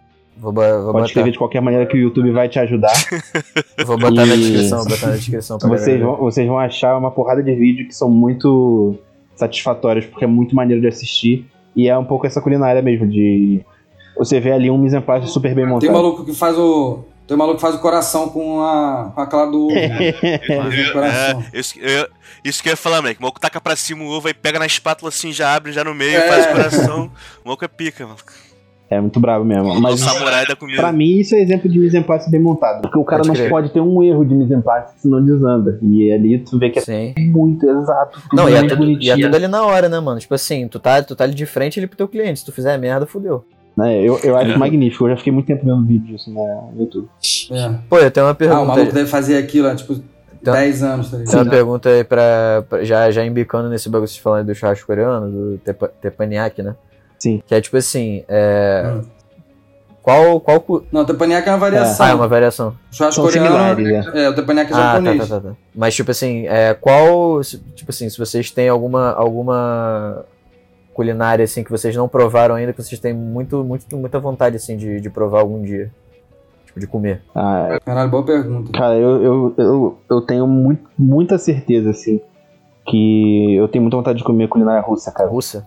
Russa. Russa? Eu conheço muito pouco e eu, eu, eu sempre tive curiosidade, assim, eu acho muito interessante, porque os caras tratam o alimento de uma maneira muito diferente, ao mesmo tempo muito similar da nossa aqui no Brasil. Mas por que, assim? Tipo, tem alguma parada específica? Cara, então, não tem muito na- nada muito específico, mas eu acho assim, uma coisa que é porque o que, que me fez tipo despertar essa curiosidade? Tem muita beterraba. né? Beterraba. Beterraba é. Então, pra, pra, pra, pra vocês que não devem saber, eu, tipo, eu, eu adoro beterraba, mano. Eu sou muito fã de beterraba. Inclusive, na minha prova de formação do, do curso, eu fiz. Foram três texturas de beterraba. Porque eu gosto muito de beterraba. Eu gosto muito. E porque eu acho que é muito. Eu acho muito o sabor muito bom e eu acho que tem muita maneira legal de trabalhar ela. Mas. Beterraba é diferenciado. Beterraba é muito Sim. bom, beterraba é muito bom. Mas eu poderia ficar falando muito tempo de beterraba, mas qual que é a parada? É... mas assim, é porque eu tava vendo, eu vi um tempo atrás um documentário que um chefe russo conversando e ele fala sobre uma receita clássica que tem, que é os caras pegam a banha dos animais É, eu não lembro qual o animal especificamente que eles usam lá. E aí eles fazem como se fosse uma grande gelatina de conserva de carne desses animais. Então é um prato frio que é uma gelatina de carne. Que doideira. E, e por que que existe esse prato, né? Porque os caras passam, tipo, meses num frio tão absoluto que eles não tinham como criar animal e eles precisavam de uma fonte confiável de energia. E aí os caras faziam é, esse prato que é uma gelatina de carne, mano. E essa parada faz até hoje lá e é, é uma iguaria, assim, vamos dizer. E eu fiquei muito curioso, porque Caralho. assim, se os caras fazem isso. Mas é tipo uma terrine, mano? Exatamente, Não. exatamente. A terrine é uma boa comparação. É, Mas é cozido, então? não, então, Ou é só curado? então, como é, que, como é que é o processo? Os caras pegam, tipo, pegar um exemplo aleatório, uma peça de carne, tipo um peito, que é uma, que é uma peça que tem uma quantidade relativamente alta de gordura, colocam isso numa panelona e deixa cozinhando. Tipo, horas e horas e horas e horas e horas e horas, soltando todo o colágeno que tem, né, de dentro da carne e aquela gordura derretendo Sim. até aquilo virar tipo um sopão de gordura e da carne Caralho. desfiada. E aí depois eles colocam aquilo em formas e deixam resfriar. E aí vira uma gelatina de carne. É Doideira. muito Caralho. doido, só que o bagulho deve ser muito diferente, deve ser uma experiência muito doida de comer. E a- realmente, a culinária francesa tem a terrine, que é, que é um pouco parecido, assim. Mas o processo é diferente. Uhum. Eu ia perguntar agora o que que é terrine, mal. Quem não sabe o que é terrine, depois o Rosmaninho vai botar foto lá no, no, no vídeo pra gente. e do, da, da gelatina de carne também. aqui. Como vocês gostam de encher o meu saco. gelatina de carne. Cara, terrine. Você sabe o nome do prato? melhor que eu, cara. Eu vou. Eu acho que eu vou me confundir. Explica aí. Cara, eu vou botar uma foto aqui. Mas é porque terrine é um, é um nome meio genérico. Porque, Sim. tipo, existem vari- N variações, né? Existe a terrine, tipo, pateon crute, que é uma terrine que tem uma massa em volta e é assada. Tem terrine que é, tipo, mais gelatinosa. Tem terrine de tudo. Tem terrine de salmão, mas tipicamente, tipo, tradicionalmente, é, são cortes de porco, é, pato, com tipo, marinado em, em conhaque, com especiarias, tipo damasco, pistache, que você faz como se fosse uma, uma espécie de pasta com pedaços dentro, tipo uma linguiça, assim, de, a grosso modo, como se fosse o, o recheio de uma linguiça.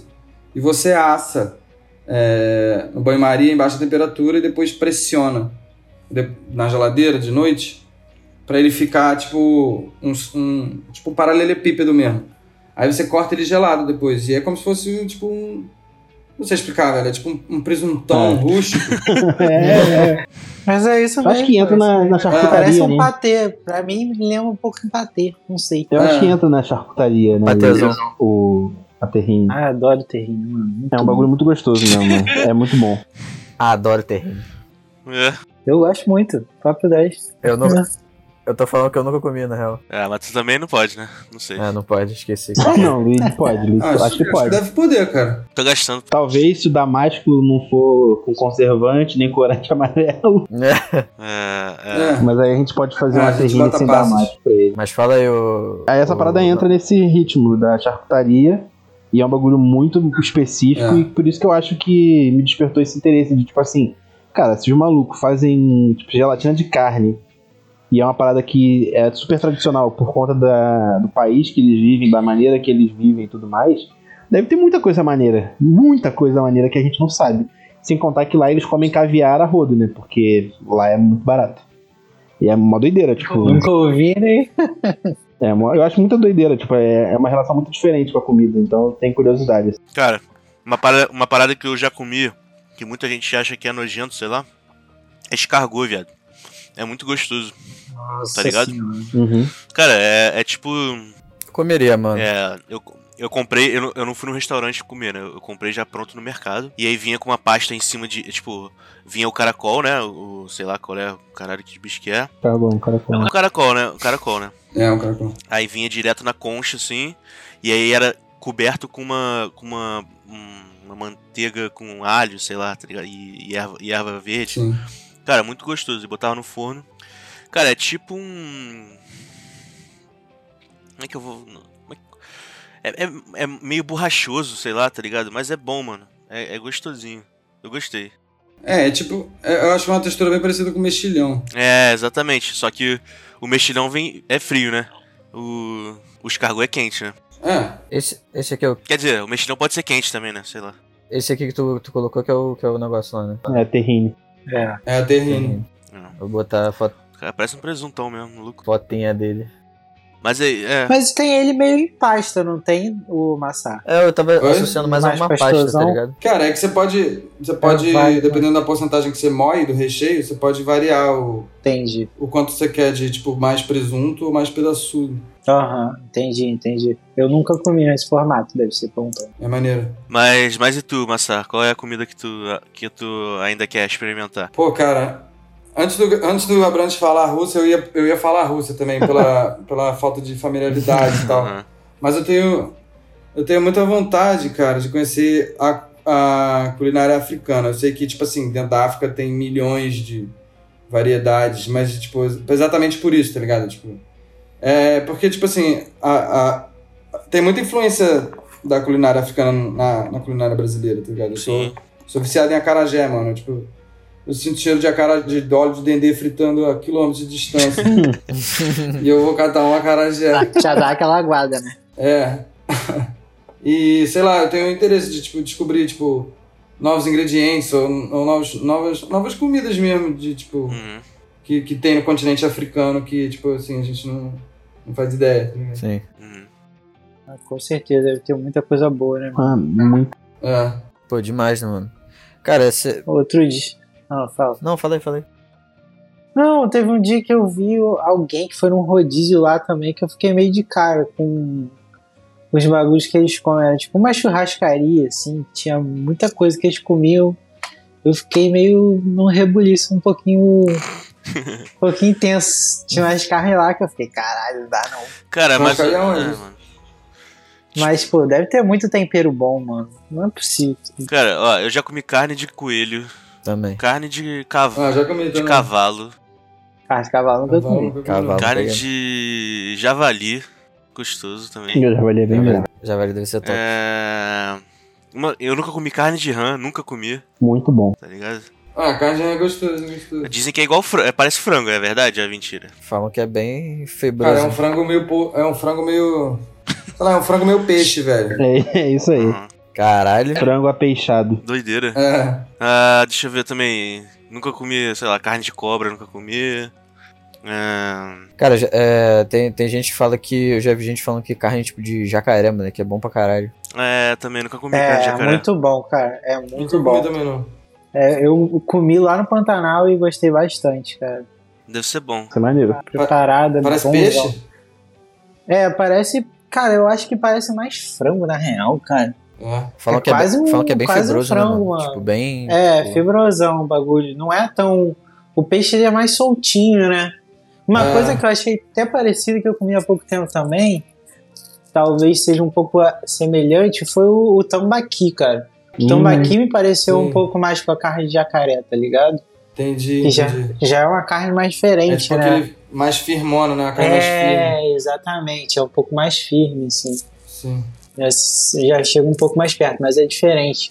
Hum, O gosto é, é um pouco diferente, sei lá. O tambaqui é bem bom. Como, como definir? Pô, tambaqui é uma delícia, cara. E tem. Bom, queria saber se vocês já comeram uma comida muito louca também, tipo, sei lá, testículo de boi, sei lá, uma porra dessa. Ó, Brad, tu não comeu um bagulho desse, Eu Brad? comi rim. Nossa. É, rim. Rim, Ah, rim eu comi Rim de também. boi? rim de, foi de porco. Não, rim de porco, é. Que doideira. Que loucura. Mas foi, tipo, lá na, na escola ou foi, tipo, de bobeira? Foi na escola. Foi. Foi um evento que foi um, um chefe boladão. É, eu nem me lembro qual era o nome, era, era Ru, não era? É. Jorge, Jorge, Ru, Ru. acho que é isso mesmo. E aí o cara fez, mano. O cara fez um. O prato dele era, era rim de. rim de porco. Você é louco. Eu não lembro qual era o prato todo, mano, mas era, era gostoso, cara. É, Cara, ele fez tipo uma, uma caralhada de coisa. Foi. né? não, o cara dava. O cara Mas era um ficou monstro. marcado o cara era um monstro. Mas era, era gostoso. Ele fez tipo um figo recheado com foie gras, mano. Umas paradas. É, nossa, nossa, realmente. E aí tinha tipo um purê de couve-flor também, não tinha? Era, É. era gostoso, mano. Era, é, é assim, é diferente. Não vou falar que é aquela coisa que tu grita. É, é bom, é bom, é gostoso. Mas, tipo assim, é maneiro. É maneiro. Eu, eu achei maneiro. É, maneiro. Cara, eu, eu, acho, que- eu acho que se tivesse um. Se uma pessoa preparasse bem, assim, um testiculão de boi, eu acho que eu botava pra dentro, mané. Uma galera tem Ah, preconceito com- com essa porra. Pô, Ah, o chefe é fazendo, mano, botava qualquer coisa, parceiro. Cara, ó, uma parada que esse pau não comeria nunca é, é aquele baiacu, tá ligado? Que só uns caras que faz lá na, É, moleque, falam, falam que é mó Ah, treta. venenoso. E maniçoba, tá ligado? Que Que tem é que. Ah, mano, é uma comida que você tem que É preparar mandioca brava. por, por sete dias, que senão tu morre, tá ligado? É, o Se tu bagulho. É a origem do não- Se tu, tucupi, né? cozinhar, se tu cozinhar seis dias, tu morre. Tem que cozinhar sete, irmão. Tá ligado? É isso. Seis pessoas morreram no processo. É, exatamente. É, é, é, cara, é uma parada que contam. Tipo assim, o cara foi fazer a primeira vez. Aí o cara foi e falou assim, pô, vou comer agora, já, já tá bom já, um dia. Aí o maluco morreu. Aí vai o segundo e falou assim, porra, não, vou, vou cozinhar dois dias então essa porra pra ver se fica bom. Aí morreu também. Mano, teve que morrer sete neguinhos, sete malucos pra, pra, pra, pra, pra bagulho ficar bom, tá ligado? É. Falou, ah, não, é sete, o número é sete. Vamos lá. O, oit- o Tá ligado? oitavo já tava ali como? Fudeu, mano. Pô, é, entendeu? Tá maluco. Cara. Mas eu acho que eu não comeria isso não, mano. Ah, Cara, cara, eu mas tipo comeria, assim, velho. Ah, Eu mano, co- sei lá, eu cara. comeria, mano. Cara, sei lá, eu não, te- eu não, tipo assim, fora esse, esse lance da alergia, né, meu alimentar, eu não tenho muito preconceito com bagulho de comida não, mano. O que vier aí, tamo, tamo botando pra dentro, foda-se. Pô, aí, sabe que eu tenho uma coisa que eu tenho muito preconceito? São duas coisas, na verdade. Azeitona Que e isso. passas, mano. Azeitona, Isso, eu, Passas aí. eu não consigo. Passas é o divisor de mundo. azeitona eu Porra, confesso. azeitona né? Eu não gosto de azeitona. Azeitona e passas. Moleque, azeitona pra mim é muito ruim, leque. Muito Eu ruim. tô odeio o Natal, então. É, é tipo isso. o meu Natal, eu como é, medalhão e arroz piemontese, que minha mãe faz. Nossa. Top.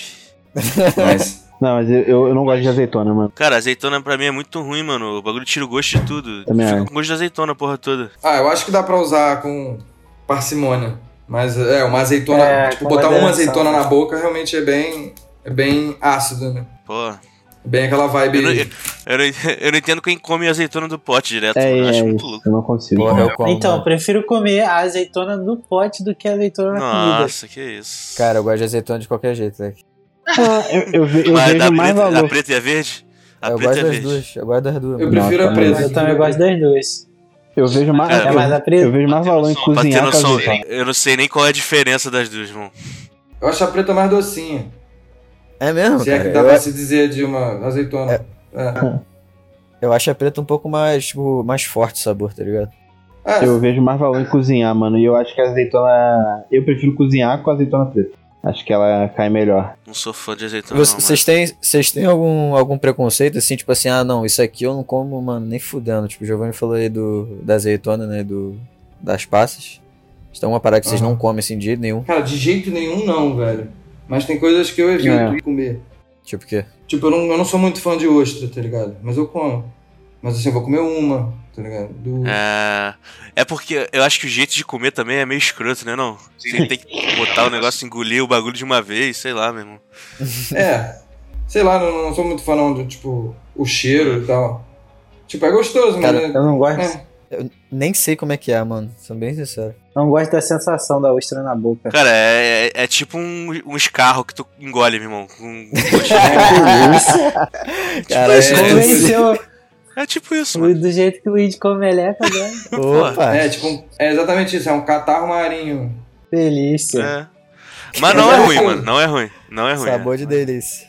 Ela, ela, Oba. cozida, ela cozida é mais gostoso, eu acho. Pô, talvez É, per- não- perde essa textura, tá ligado? É, Ah, e é. tem aquela parada também que a ostra é quase um filtro do mar, né? Não É. tem um bagulho desse? Quantidade de microplástico que devem estar comendo hoje em dia numa ostra crua, filho. Não, eu sou. Delícia. Calma ali, Eu não. caio fora de ostra, mano. Eu não curto, não. É, mas tipo assim, não, tipo assim, não é já, minha escolha também, não. já não devo comer também ostra já tem muito tempo. Muito tempo. Mas, sei lá, tem, tem várias coisinhas que eu fico meio. Sei lá, que eu não. Não é que eu não como, mas eu acho que. Eu, eu sempre prefiro comer outra coisa. Tava falando até isso hoje aqui, tipo, abobrinha, tá ligado? Eu não acho abobrinha Porra, ruim. é muito bom, moleque. Eu não acho abobrinha é muito ruim. a parada que eu acho que a abobrinha, ela, ela é tão neutra no modo geral que eu não consigo gostar da abobrinha que as pessoas normalmente gostam. É tipo chuchu, eu acho. Exatamente. Tipo, meio- ah, tá ali. Pô, mas Então, eu, tipo eu, assim. eu gosto mais de abobrinha que chuchu, mano. Mas é, mas é basicamente a mesma coisa pra mim, sabe? São dois, são dois ingredientes que são muito bons quando tem alguma coisa mais forte junto, assim. É, é, eles funcionam de suporte, né? É isso, é um coadjuvante muito bom. Mas sozinho eu não sinto muito valor, então eu sempre. Ah, tipo, fiz uma sopa de abobrinha. Ok, mas se tiver uma sopa de alho poró do lado, eu vou sem dúvidas para alho poró, sabe? Nossa, Ah, alho poró é gostosão também. eu né, adoro mesmo. Me amarro. Mas aí, aquela bavarroase, aquela bavarroase de abobrinha era boa, hein? Nossa, muito bom, mano. Aquele bagulho era muito. E tipo assim, mas era uma, mas era uma parada coadjuvante, mas era muito bom mesmo. É, coadjuvante, mas é tipo assim, tu consegue potencializar a abobrinha, tipo, não é. Ela Justo. não é, tipo, zoada em todos os, os sentidos. Eu acho que, tipo assim, ela, ela precisa de mais trabalho realmente pra, pra ser algo notável, mas. É justo. Mas como é que é o bagulho? Eu- eu- É baba, baba rosa de abobrinha?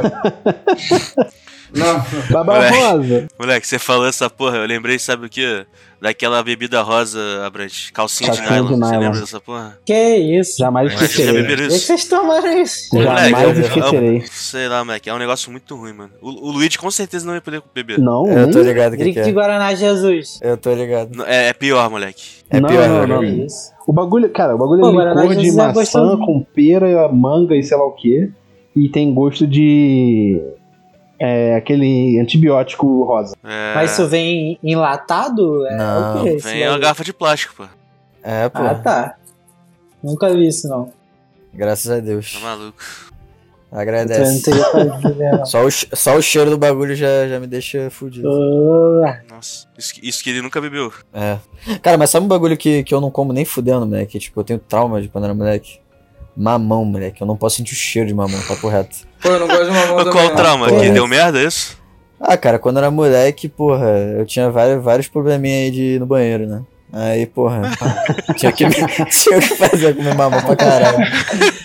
Aí, Eu já usava fralda quando eu comi mamão. não, moleque, papo reto aí. Tô traumatizado. Sem brincadeira. É mesmo? Rancor de Que prega, isso? Luigi. Ah, eu vou te falar, vou te falar. Teve uma, ó, Coitado da moleque. Se, li- se liga, se liga. Teve uma vez que eu tava na casa da minha ex-namorada. Aí, porra, a, a gente levantou, né? Tal, aquele negócio de café da manhã, não sei o quê. Aí a avó dela tava na, tava na cozinha, moleque, tomando, tomando café. Pá, beleza. Aí ela tava comendo mó parada, moleque, mó mamãozão gigante, moleque, gigante. Uma Caralho, patoca aí. de mamão, velho. É. Quando eu cheguei, quando eu cheguei, eu olhei aquele bagulho, eu comecei a suar frio, sem sacanagem. Eu sentei na mesa. Eu sentei na mesa, moleque.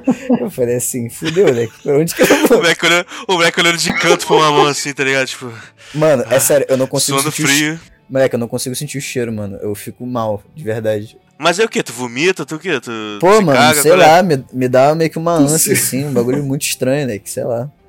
Eu- me dá nojo, Que tá ligado? doideira. Sei lá. É muito louco, mano, é muito louco. Graças a Deus eu não tenho com isso comida, não. Eu só tenho com uísque esse bagulho. Uísque é um negócio que. Ui! A Brás é, não cara, de uísque, não. Eu não gosto de uísque, não. Bobeira. Ah, aí, sabe, sabe uma pessoa Gosto famosa que tem pouco. problema com comida?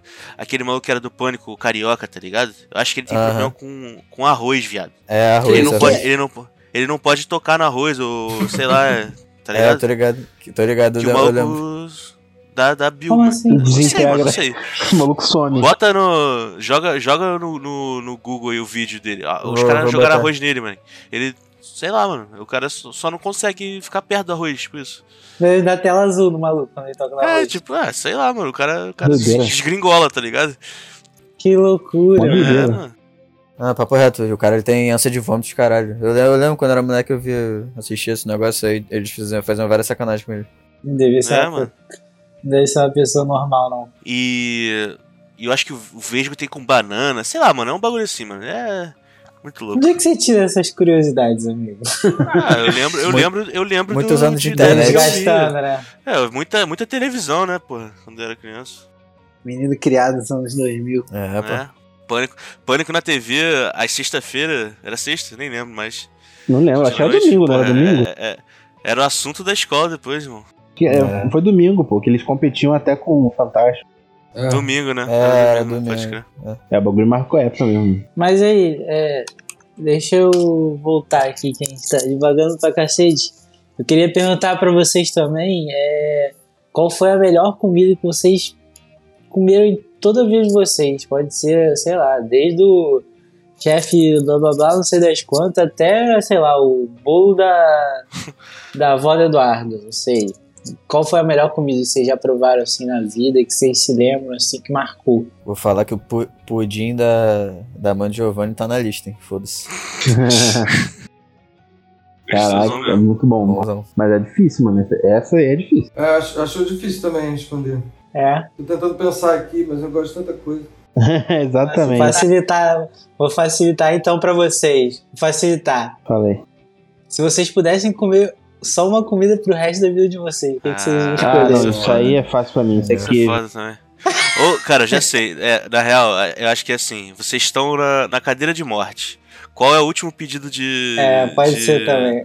Último, última, última refeição, de refeição. vocês. Moleque, QueimaCast sempre, a última refeição. sempre termina com apocalipse, morte, tá ligado? Foda-se. Alguma desgraça. né? É. Fala aí, fala aí. Então, Então, uma parada. Se eu pudesse escolher uma comida pra comer o resto da minha vida, só ela, sem dúvidas seria queijo, mano. Não, eu não preciso Queijo nem é muito pensar top. muito. Porque eu gosto de todos os Queijo? tipos de queijo. Todo, todos os tipos de queijo. Então, tipo, se eu pudesse só comer queijo e suas variações, pra mim tá suave. É, tem uma variedade, né? Pelo menos. É, Mas, É caralho, uma boa, boa, uma boa opção. a melhor comida que eu comi na minha vida e da cadeira da morte, realmente, tem que pensar um pouco aqui. pensa. Eu acho que, tipo, assim, tem po- um pouco de momento, mano. Tipo, às vezes, às vezes tem momentos que eu como uma parada que é espetacular. E às vezes tem coisas que nem são, nem, tão, nem, nem são tão espetaculares. Mas, as- mas no momento que eu comi, eu acho, eu elevo o bagulho, eu superestimo e fica bom pra caramba também. Certeza que o Abrantes ia pedir o PS do Gabiru. Porra, né? tá na lista, moleque. Tá na lista. Sanduíche de. Sanduíche de carne. De carne, Carne lá, assada, mano. Pô, tá na lista, com Carne certeza. assada. É, fala, fala que é o Abrantes que tá pedindo. famoso barzinho de Botafogo, muito top. Tá na lista, Pô, porque acho que eu tem. um. Acho que eu ia pedir uma moquequinha de camarão com a farofa de banana. Hum, Caraca, Top. bem específico, mas maneiro. E o arroz embaixo. com arroz. Luigi desaprova. Cara, se eu pudesse, eu acho que minha last meal seria pizza. Pizza, né? Pizza. Pizza, é top mesmo. E aí o queijo de novo, né? Mas, mano, eu acho que seria pizza, sei lá. Eu, eu- sei lá, eu não sei, é muito difícil. Porque eu também fico pensando, pô, poderia ser um hamburguinho, poderia ser uma rabada, poderia ser uma. Pô, poder, É mano, A, poder- ulti- a muita última coisa. ceia. Tipo, tem uma parada que é muito nada a ver, mano. Mas que eu sou, tipo assim, fissurado, que é misto quente, mano. Eu amo misto quente. E é um bagulho nada, mano. Gente, é bonzão mesmo. Mistão top. Ah, mano, na moral, vocês podem falar todas as comidas aí que eu vou falar assim. Caralho, é bonzão mesmo. Porque, mano, é bonzão mesmo, tá ligado? Mas Já é, sou é isso. Eu tenho essa parada que tu tem que comer isso com ovo mexido, mano. Puta que pariu, ovo mexido é bom demais. Nossa, muito é bom. bonzão. Nossa, é bom demais, né? É lógico que se fala assim, uma geleia de azeitona, eu vou falar, ah, vai te fuder, né? Mas. Porra, pa patezinho de azeitona. É, como é que é? Top. Tapenade. tá. Top. Top. É, eu fujo disso também, mas, mas assim, sei lá. Porra. Ah, eu tenho uma pergunta, tenho uma pergunta. Eu já aproveitar que vocês puxaram aí. É, tem alguma coisa que quando vocês eram crianças, vocês, tipo assim, adoravam, comia pra caralho. E hoje em dia vocês não conseguem, tipo, nem ver o cheiro, assim, da parada? Vocês têm essa parada, assim? Eu tenho. Eu tenho. Eu tenho uma parada com frango ensopado, mano. Nossa. Não consigo. Não consigo comer frango ensopado. Sério? Não consigo comer frango ensopado. E não sei. Não, é, né, e não é que eu não gosto. A real é, eu, eu gosto. se- Tipo assim, eu já, já, já, já comi uma, algumas vezes depois de mais velho, assim, mas.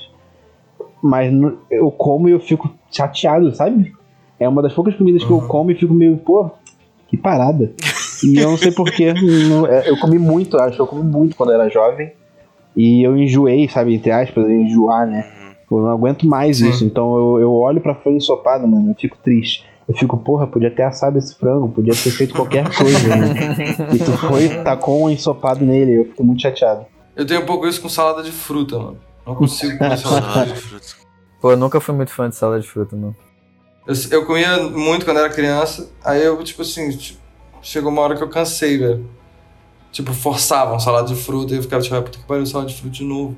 Pô, aguento demais! Eu também, mano. Eu estudava num colégio É. aqui que é toda semana É a salada de fruta. As É, três vezes por exatamente, semana. exatamente. Tinha o lanche e aí tinha a sobremesa, salada de fruta. Pô, E cortava tudo lá e brau. Três vezes por semana era salada che- de fruta naquela porra. Nossa, não aguentava mais. E o bagulho ainda chegava, não é aquela saladinha bonitinha que tua avó faz pra você quando tu é pra criança. Já chegava aquele suco com tudo, brau, É, tudo misturado. um poxa do demônio. Viradão, tá ligado? É, o viradão, já viu o suquinho já, parceiro. Tomava três pedaços de fruta, era tudo suco. Ah, péssimo, péssimo. É mesmo, parecia um, parecia um molho campanha de fruta aquela porra. Nossa, Caralho. Cara, eu tenho com leite condensado, Que tá isso? ligado? É, é. Mas tu come brigadeiro? menor. Não, não, é o leite condensado puro, tá ligado? Ah, tá. Entendi, entendi. É, quando, tipo, quando era menor, tinha que. É, exatamente. o, aquele, tinha aquele, aquele. Aquele negócio de criança que era um mocinha, tá ligado? Sim. tinha Mano, e eu, e eu comia uma parada dessa, eu passei muito mal, tá ligado? E aí depois disso, depois daquela parada, eu nunca mais quis comer leite de moça, tá ligado? Tipo, direto do. cara, leite, leite condensado puro, acho que é tipo a Leite receita condensado, é. Pra ter uma caganeira, Pra alguma parada. passar mal. Nossa. Exatamente. O bagulho Foi é horroroso, pra isso, tá ligado? É pra dar energia pra maluco do exército, pra fazer quem tem intestino travado soltar tudo. O bagulho é muito brabo mesmo. Maluco. Mas eu tenho uma, eu tenho uma opinião polêmica que eu quero ouvir de vocês, mano.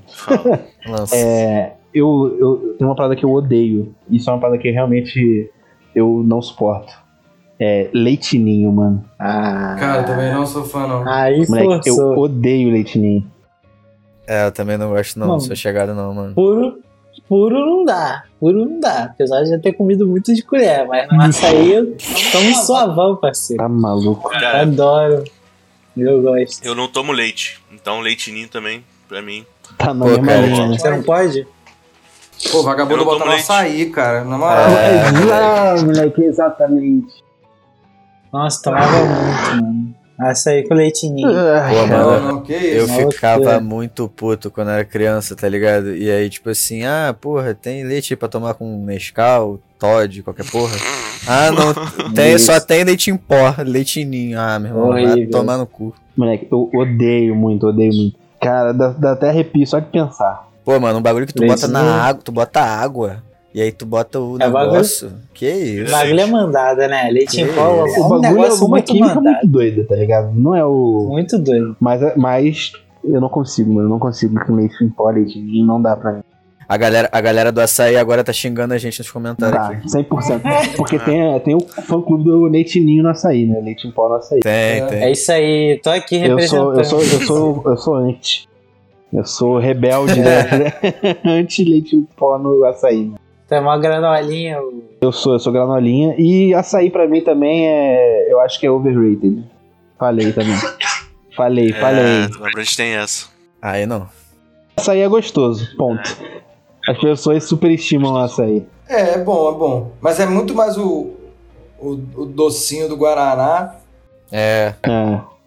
e o geladinho do que o açaí mesmo, né? Tipo, sei lá, dá pra sentir o açaí, óbvio, mas acho que se, Mas se ele não tivesse... eu gosto a textura, eu gosto da textura. Sim, cara. sim.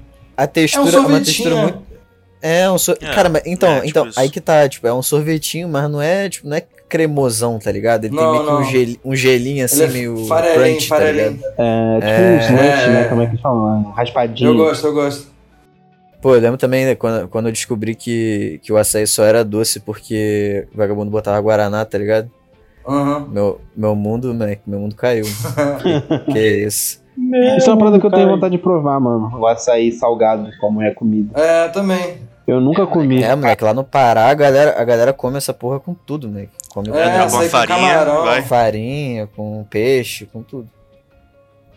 Cara, deve é que ser nem. bom, é que mano. nem... Deve ser bom a vera. Porque assim, É, o deve, gosto do deve açaí. ser bonzão. O gosto do açaí é gostoso. É e muito deve ser bom. muito maneiro. Sim. Você é vergonha da profissão! Cala a boca! Bom, na verdade, pra fechar, eu queria saber o que, que vocês estão fazendo agora, quais são os seus projetos aí mais pra frente, quais são os trabalhos do futuro, o que vocês estão pensando em fazer. Porque o Abrantes eu já sei que, né, que tá lá na, na Twitch fazendo fazendo live. Poderia falar mais, fala mais aí, mais um pouco mais sobre. E depois queria saber do, do Massá também.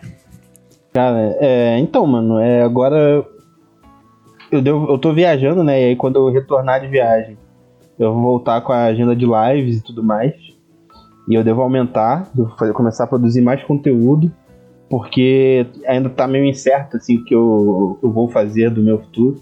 Tem algumas coisas que estão que pingaram por aí, algumas oportunidades que podem surgir, então eu tô esperando aí ver o que vai acontecer.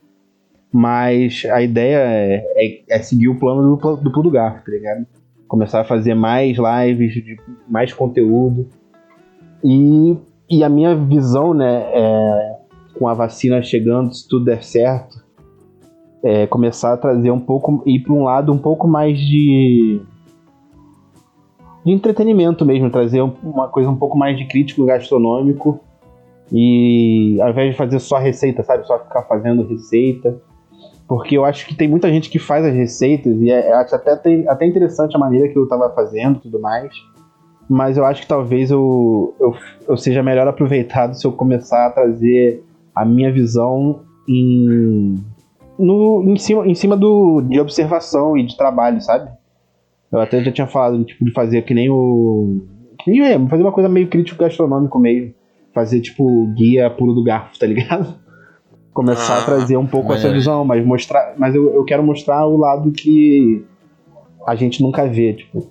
É, o guia Michelin, por exemplo, a gente sabe que ele tem o um valor, a gente entende que ele é tipo, super conceituado, mas ele não é transparente, pelo menos com o público, com os critérios dele.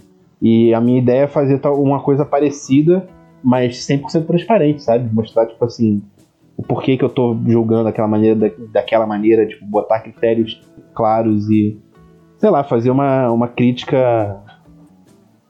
Uma crítica, uma crítica maneira, né? Sem, sem a intenção de ferir, intenção só de somar, tá ligado? Evoluir. Que eu acho que a gastronomia nossa brasileira tem que crescer e a gente tá no momento de conseguir fazer ela se desenvolver. E voltando da pandemia, a gente vai estar no momento de reverter, reverter o quadro, que eu imagino que esteja um quadro bem complicado, assim, pelo Brasil inteiro. Porque é um, do, uma, um dos setores que mais sofreu com essa pandemia foi o setor de, de restaurantes, bares e tudo mais. Então é. Acho que ah. a minha, a minha ideia como plano futuro, né? Se eu puder alcançar isso, seria o meu sonho, entre aspas, né? Seria conseguir de alguma maneira fomentar esse mercado que vai precisar tanto desse incentivo. Maneira, é tipo ir no restaurante, né? E. e mostrar lá, o. É isso. Mostrar o chefe, mostrar os cozinheiros, falar um pouco sobre o processo e comer, falar sobre a comida. Queremos pulo do gato na batata do Marechal. Vamos. Por que não? Por que não, pô? Nossa, nunca fui, velho. Mas é um pouco isso. Eu vi uma foto da batata com marechal que tinha um rato junto. Gostoso. é, é bom que dá anticorpos pra leptospirose. É gostinho, né? Anticorpos. Exatamente. Exatamente. Mas aí é, é, mais por isso. Fala aí, Massa. Cara, eu tô atualmente trabalhando num lugar que eu gosto pra caralho. É, o Atec, em Botafogo. Tô, tipo, é, crescendo muito lá. Tá sendo muito foda, cara. Muito foda mesmo trabalhar lá.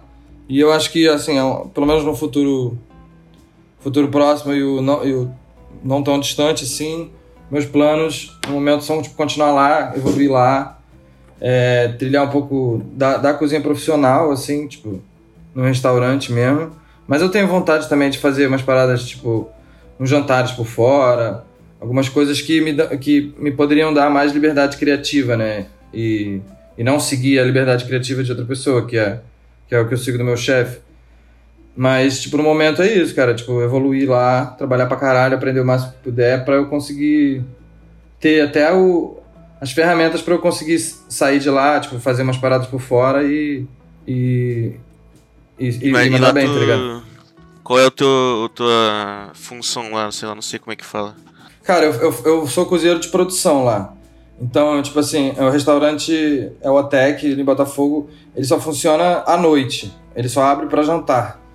Então, eu, por ser da produção, raramente fico à noite no serviço. Uhum. Eu sou o cara do mise en place, digamos assim. É, eu chego lá cedo, faço tudo, faço pão, faço os caldos, preparo tudo que tem que cozinhar faço as carnes, ajudo a limpar peixe. É, e outras minúcias, né? Tipo, cortar ervas, é, dobrar papel pra hora do serviço.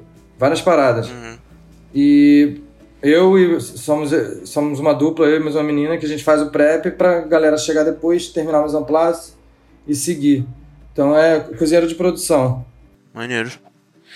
Muito louco. E Massa, deixa eu te perguntar, você tá planejando também continuar? Eu vi que você postou algumas coisas também no seu Insta que envolviam o gráfico com a cozinha, né? Esse foi um projeto repentino seu? Você pretende lançar uns outros infográficos naquele estilo, assim? Ou Uhum. foi só um Cara, eu. eu, lampejo eu- de saudade? Não, foi. Tipo, eu tenho, eu tenho ideias, tipo assim, de, de lançar alguns outros. É, eu acho que isso foi. Foi um pouco dos dois, na verdade. Eu tenho, tenho essa ideia e foi um lampejo de saudade. Que eu acho que. Eu, eu, eu entrei muito nessa vibe no meu projeto final, tá ligado? E. Sei lá, é, eu, eu acho que a, a comida é o elo entre a natureza e a cultura, tá ligado? Tipo, a comida vem de algum lugar, tá ligado? Vem do chão ou do mar. E a gente transforma ela através da nossa cultura no que a gente gosta de comer e o que a gente tem disponível pra comer a gente faz, faz gostar, né? Tipo, que nem a maniçoba, tá ligado? Os malucos tinham aquela parada.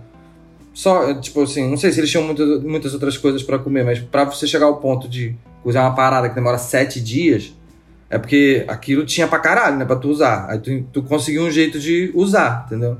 Então acho que é muito foda esse elo entre a natureza e a cultura através da comida. E fiz isso no meu projeto final, tipo, cara, dá pra abordar muita coisa, cara. Pra- acho que a, a, a cozinha como um meio de, de, tipo, educacional é muito foda. Você consegue ensinar ciência, você consegue ensinar história, geografia, porra toda. E eu acho que isso me cativou a, tipo, seguir nessa parada dos infográficos. Eu tô com alguns outros, alguns na manga aí, mas eu preciso fazer e, enfim, acho que falta um pouco mais de tempo também eu conseguir sentar. É, é- eu acho uma coisa muito pouco explorada dentro da própria cozinha mesmo, o, o bagulho do, do infográfico, assim, eu acho que, principalmente que eu tenho experiência com livros de comida, mano, isso é, é um editorial muito quadradinho, né, Sim. em termos de fotografia, de passagem, assim, é muito, muito dedicado, o bagulho se dá uma, uma dinamizada, é uma coisa um pouco mais atual essa, esse formato de infográfico também, né Sim, sim. como, como linguagem utilizada no, no, no design gráfico, eu acho maneiro isso. Pô, maneiro, maneiro. Eu acho que é mais uma, eu acho que é mais uma vibe de também. é, tipo, porque eu acho que eu, eu vejo muito, pelo menos de experiência minha, eu vejo muito no editorial de comida, de cozinha, de modo geral.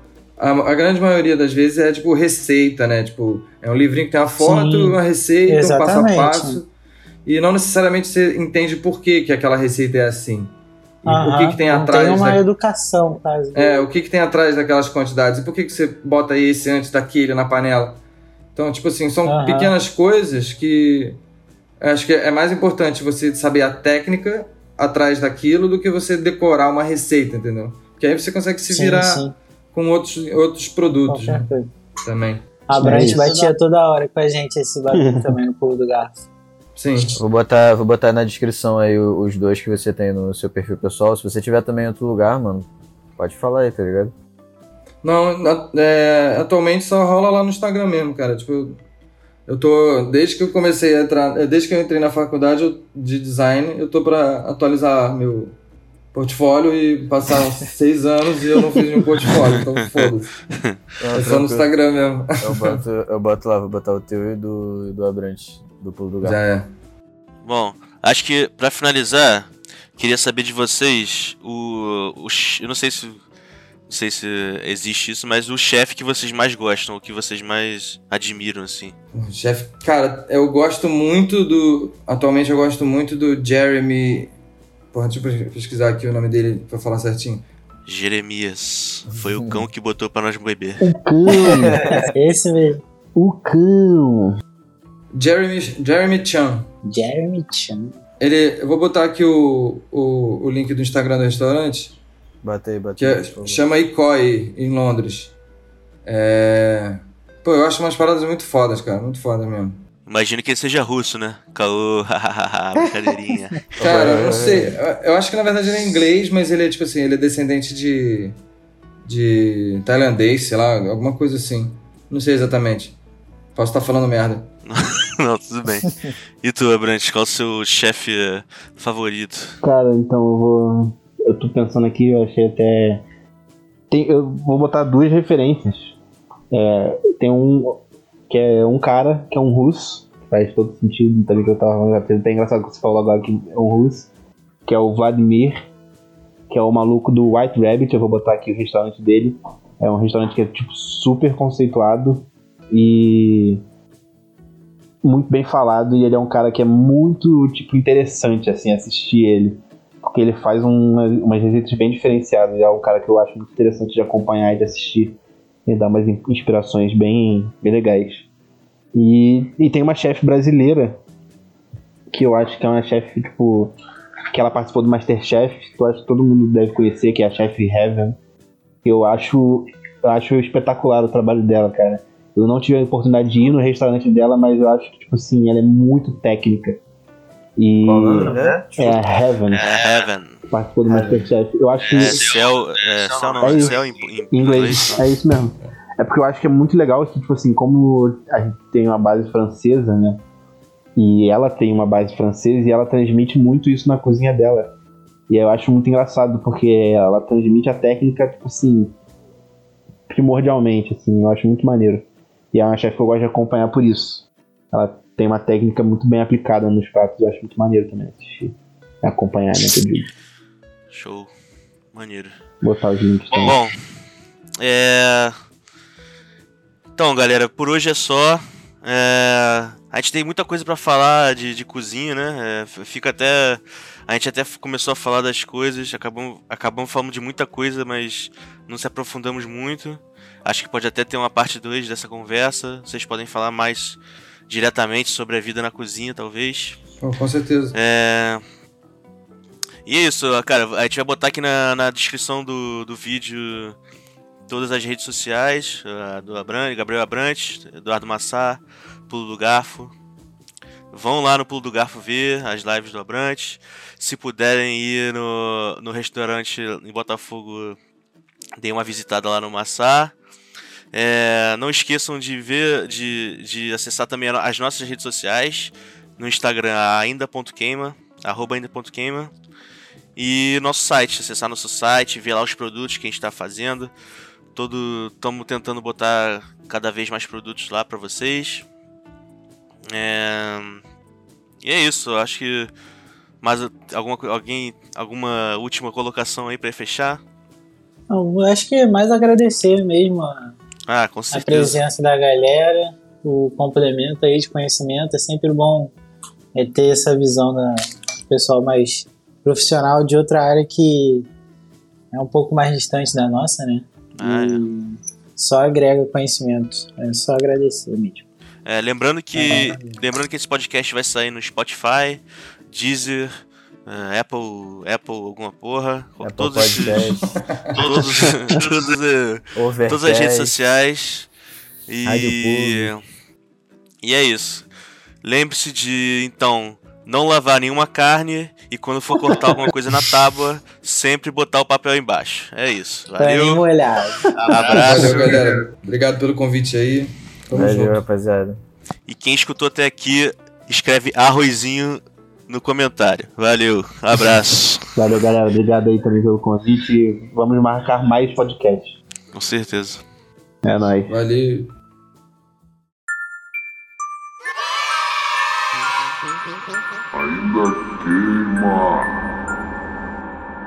Desista, Vegeta. Não tem jeito, você não sabe cozinhar. Cala a boca! Você também não sabe, Bulma! Hã?